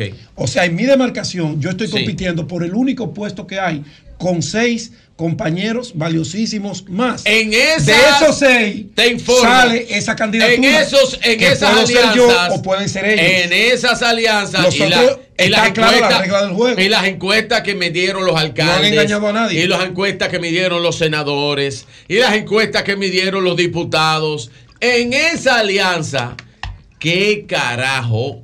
Va a ser la de decir. FUPU y el PLD. Porque esas encuestas No, este no internas no Este sirven para medir hacia afuera. No sirven para medir hacia afuera. Pero tú mismo me has medido. ¿Cómo harán esa selección? En cambio, las del PRM que sí fueron hechas específicamente para su proceso electoral. Como vuelvo y digo, vuelvo y digo, esas encuestas, esos precandidatos, atención precandidatos de la Fuerza del Pueblo, de la PUPU y del PLD. Pero no te preocupes Salgan tanto. a reclamarle porque le van a hacer un chanchullo. ¿Pero y qué van a reclamar si todavía no se han- Salgan un sancocho de cuatro carnes, salgan a reclamarle a los dirigentes del abrazo del borracho de la, de, eh, la Alianza Rescate RD. ¿Qué van a Oye, hacer con ustedes? Porque lo están metiendo en un sancocho en el cual lo de ustedes no va a quedar ni los huesos. y hay algo. Los plazos presidenciales, que me lo informó Roberto, yo no lo sabía. Yo creía, yo creía que el plazo era para las municipales y creía que incluía las congresuales, pero no sabía que las Ah, sigue presidenciales. creyendo. Los plazos presidenciales para las alianzas están ahí también. Ah, caramba. Qué desilusión. La ley tiene muchos problemas. ¿eh? Qué Porque desilusión. la. Jonathan, Mira, ¿y para qué- los que querían, y- y- desde la fuerza del pueblo, desde la Alianza Rescate RD, desde el abrazo del borracho, querían demontar la candidatura de Abel. El 29 No, nadie quería se fue. Yo no creo que era- Comunícate 809-540-1065. 1-833-610-1065 desde los Estados Unidos. Sol 106.5, la más interactiva. Buenos días. Buen día, Julio. ¿Qué Adelante. opina del abrazo del borracho? Adelante, adelante. Te saluda Merán de aquí de los Guaricanos. Verán, adelante. Pedirle al Ministerio de Obras Públicas que por favor se acerque por aquí, por los Guaricanos, un sector que le dicen Ponce de Guaricano, que no tiene calle hace muchos años. Eh, los gobiernos pasados no hicieron nada. Eh, entonces, pedirle al presidente de la República que se acuerde de esa gente por ahí, de esa zona empobrecida de, de Santo Domingo Norte, por favor. Bien, Merán. Buenos días, adelante, buenos días. Saludos. Sí, adelante. ¿Cómo, cómo están ustedes? Bien, bien, adelante. Eh, eh, es para saludar a Virgilio y, y a Jonathan, que por qué tanta preocupación. Debieran de estar alegres entonces. No, Jonathan está Pero, tranquilo. ¿de, de qué partido Yo estoy muy tranquilo. ¿eh? ¿De qué partido tú eres? Pues gracias, gracias. Pero buenos días. me diga qué partido. Buenos días, adelante. estoy tomando dos Buenos días. Para saber si está abrazado del Buen día, buen compañero. día, buen día. Adelante. Adelante. Sí, gracias. Eh, ¿Cómo le quedó el ojo a Pedro? A, A Pedro. Sí, a ti. ¿Cómo ¿Y a mí por quedó? qué? U- Ustedes apostaban al fracaso. ¿Tú tienes algún video que yo haya dicho que apostaba al fracaso de ese partido? Si tú no lo tienes, no hable disparate. No, no, no, No, no, no, porque él está hablando de disparate y está mintiendo. Está haciendo lo que ustedes hacen a diario. Tratar de cambiar bien. Yo nunca he hecho esa apuesta, nunca he hablado de eso. Usted está hablando disparate. Así mismo. Loco. No, maltraten al oyente. No, tiene que respetar. No. Buenos días, No, buenos días. Buenos puedes- días, yo soy muy responsable lo que yo digo. Muy responsable. Ok. No, no, charlatán. ¿Qué es lo que dices? Eh, a Jonathan, que me haga un favor, le diga a Manuel que recoja la basura del almirante, ustedes dicen. Ok. Sí, eso va a estar Bueno. limpiecito porque ya pasó la campaña. Buenos días, adelante. Si no la recogieron Bueno. fuerte. Buenos días, adelante. Sí, sí, Sí. buenos días. Virgilio, bébete la pastilla, que te veo muy preocupado por, ¿Preocupado la, con por la alianza Y- y esa RD, vocecita, RKT, esa vocecita. Bébete la pastilla, mi amor. ¿Qué? Ay, ay. Ay, yo lo sabía. tuya hoy. Yo lo sabía. Atrajo a su público. Buenos Yo lo días, sabía, adelante. esa vocecita rara. Buenos días. Podemos hablar ahora, los, los oyentes. Adelante. Oíste, sí, Pedro. adelante. A Pedro no, si habla mentira lo mando a callar. Adelante. No, no, no, no. A usted no, mi doña. A ese Al- charlatán que llamó. Hable, Adelante. doña. No, al señor Jonathan, Ah, no, no, no, no. que comience a buscar cobijo en la dirigencia del PRM para que no le pase como a Manuel. Bueno, No, no sea tan dura, mi doña. Ay, Dios bueno. Jonathan es una persona que puede aportar a cualquier acompaño, yo organización. acompaño a Manuel Jiménez porque para mí es Sí, un adelante, hermano. práctica pública. Bueno, buenos días. Sí. ¿Tú sabes cómo que le dicen a la alianza? Sí. El abrazo del borracho. No, no, la alianza de los moños malos. Porque sabes que los moños malos, mientras más tú los jalas, más se enredan. Bueno, Déjenlo así enredado. Está bien. Buenos días, adelante. Déjenlo así. Esa está buena. Oye, qué debate. Buenos ¿Qué días. debate? Buenos días. ¿Cuál es tu preocupación por algo que tú dices que no tiene a nadie? Exacto. ¿A qué, a qué tú estás? A ti. A ti. Ah, Tú eres, tú eres, una pregunta, ¿tú eres de los borrachos? Yo dos, yo soy de, de la fuerza del pueblo. Ah, pues tú eres de los borrachos, están abrazando, no porque se quieren, sino porque se están cayendo. Tú fuiste de lo que, tú fuiste de lo que dijiste que, que el, que el El PLD te hizo fraude. ¿verdad? Buenos días. Buen día. Sí. Al comunicador que empiece a tomar temprano, que esta pela va, el gobierno celebra y el pueblo decide. Es para afuera que van el año que viene, en febrero y en mayo. Hasta luego, borracho. Bueno, buenos días. Ay, coño.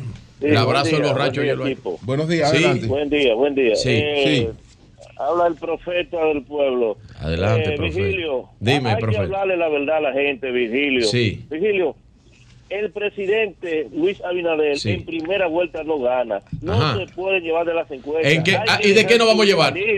Triunfalismo, Deje el triunfalismo. Pero ¿de qué nos vamos a llevar si no nos vamos a llevar de las encuestas? No puede, no apueste. Dile que a tu amigo no apueste. Todas las encuestas, Bueno, todas las encuestas está están, tan, tan parcializadas. Buenos Todas. días, buenos días. Déjala que comiencen a salir. Adelante. de verdad que ustedes dan vergüenza. Una persona está hablando. de Guaricano. Sí. Por favor, que se recuerden del proyecto Juan Bosch. Ahí no hay luz, ahí no hay calle, hay que salir en tractor por ahí. Porque ¿A quién que le está haciendo el llamado? ¿A quién? Al, al eh, Obras Públicas, al ayuntamiento, por ahí la basura no pasa.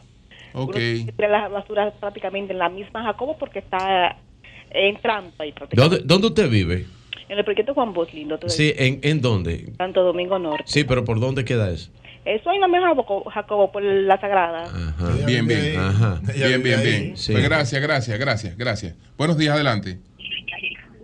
Buenos días. Gracias, don Julio. Sí, Don Julio, adelante. desde Nueva York le hablo. Sí. Do- dos, cosas, dos cosas breves. Lo de primera vuelta no es si Luis gana o no, es con cuánto gana en primera vuelta. Ok. Es Y verdad. por último, por último, por último, lamento lo de Pedro. Pedro pronosticó que el senador de la provincia no va a ser candidato y no gana. Y yo pronostico que Pedro ni gana ni va a ser candidato de la fuerza del pueblo. Así no. pero- Buenos días, adelante. No, pero pierde la fuerza del pueblo, sí. Claro. Pedro no necesita eso. Bueno, buenos días, El adelante. país gana con El que, Pedro como el, que, el que le aporta la fuerza al pueblo es Pedro. Buenos días. Los dos nos aportamos. Los dos. Sí, adelante. lambón. Buenos días. Felicidades por su programa grande que ustedes tienen. Sí. Adelante. Oye, la gente se pone como una venda en los ojos porque ellos están mirando que PRM no lo tuvo nadie de ahí, pero, pero es una venda que tienen en la, en la vista. Ay, qué. Wow, qué llamada. Bien. Wow, qué llamada. Buenos días, adelante. Buenos Buenos días, días. don allí que se pone mal. No, no, estoy viendo que Buenos fue de días, una, institución pública que llamó. Adelante. Qué llamada. A la verdad que eh, Rosario se está burlando de ustedes, porque ustedes saben más de política de Rosario, el- comparando las lesiones de Leonel y, y el Penco, donde ahí se jugaba que el que perdiera iba a sacar más de un millón de pesos. Pero yo le pregunté si, si él está de acuerdo con lo que le hicieron fraude. No, porque la fue el primero cantidad, que la dijo cantidad y habló de, de, fraude electores y del algoritmo que y de participan en una convención está motivado por los actores que participan. hombre. si Sí, los actores que participan Te no hicieron- motivan a sus electores, no van a ir a Pero te votar. Hugo. Veras, Te hicieron vehículos en la radio. Cambio y fuera. Bien.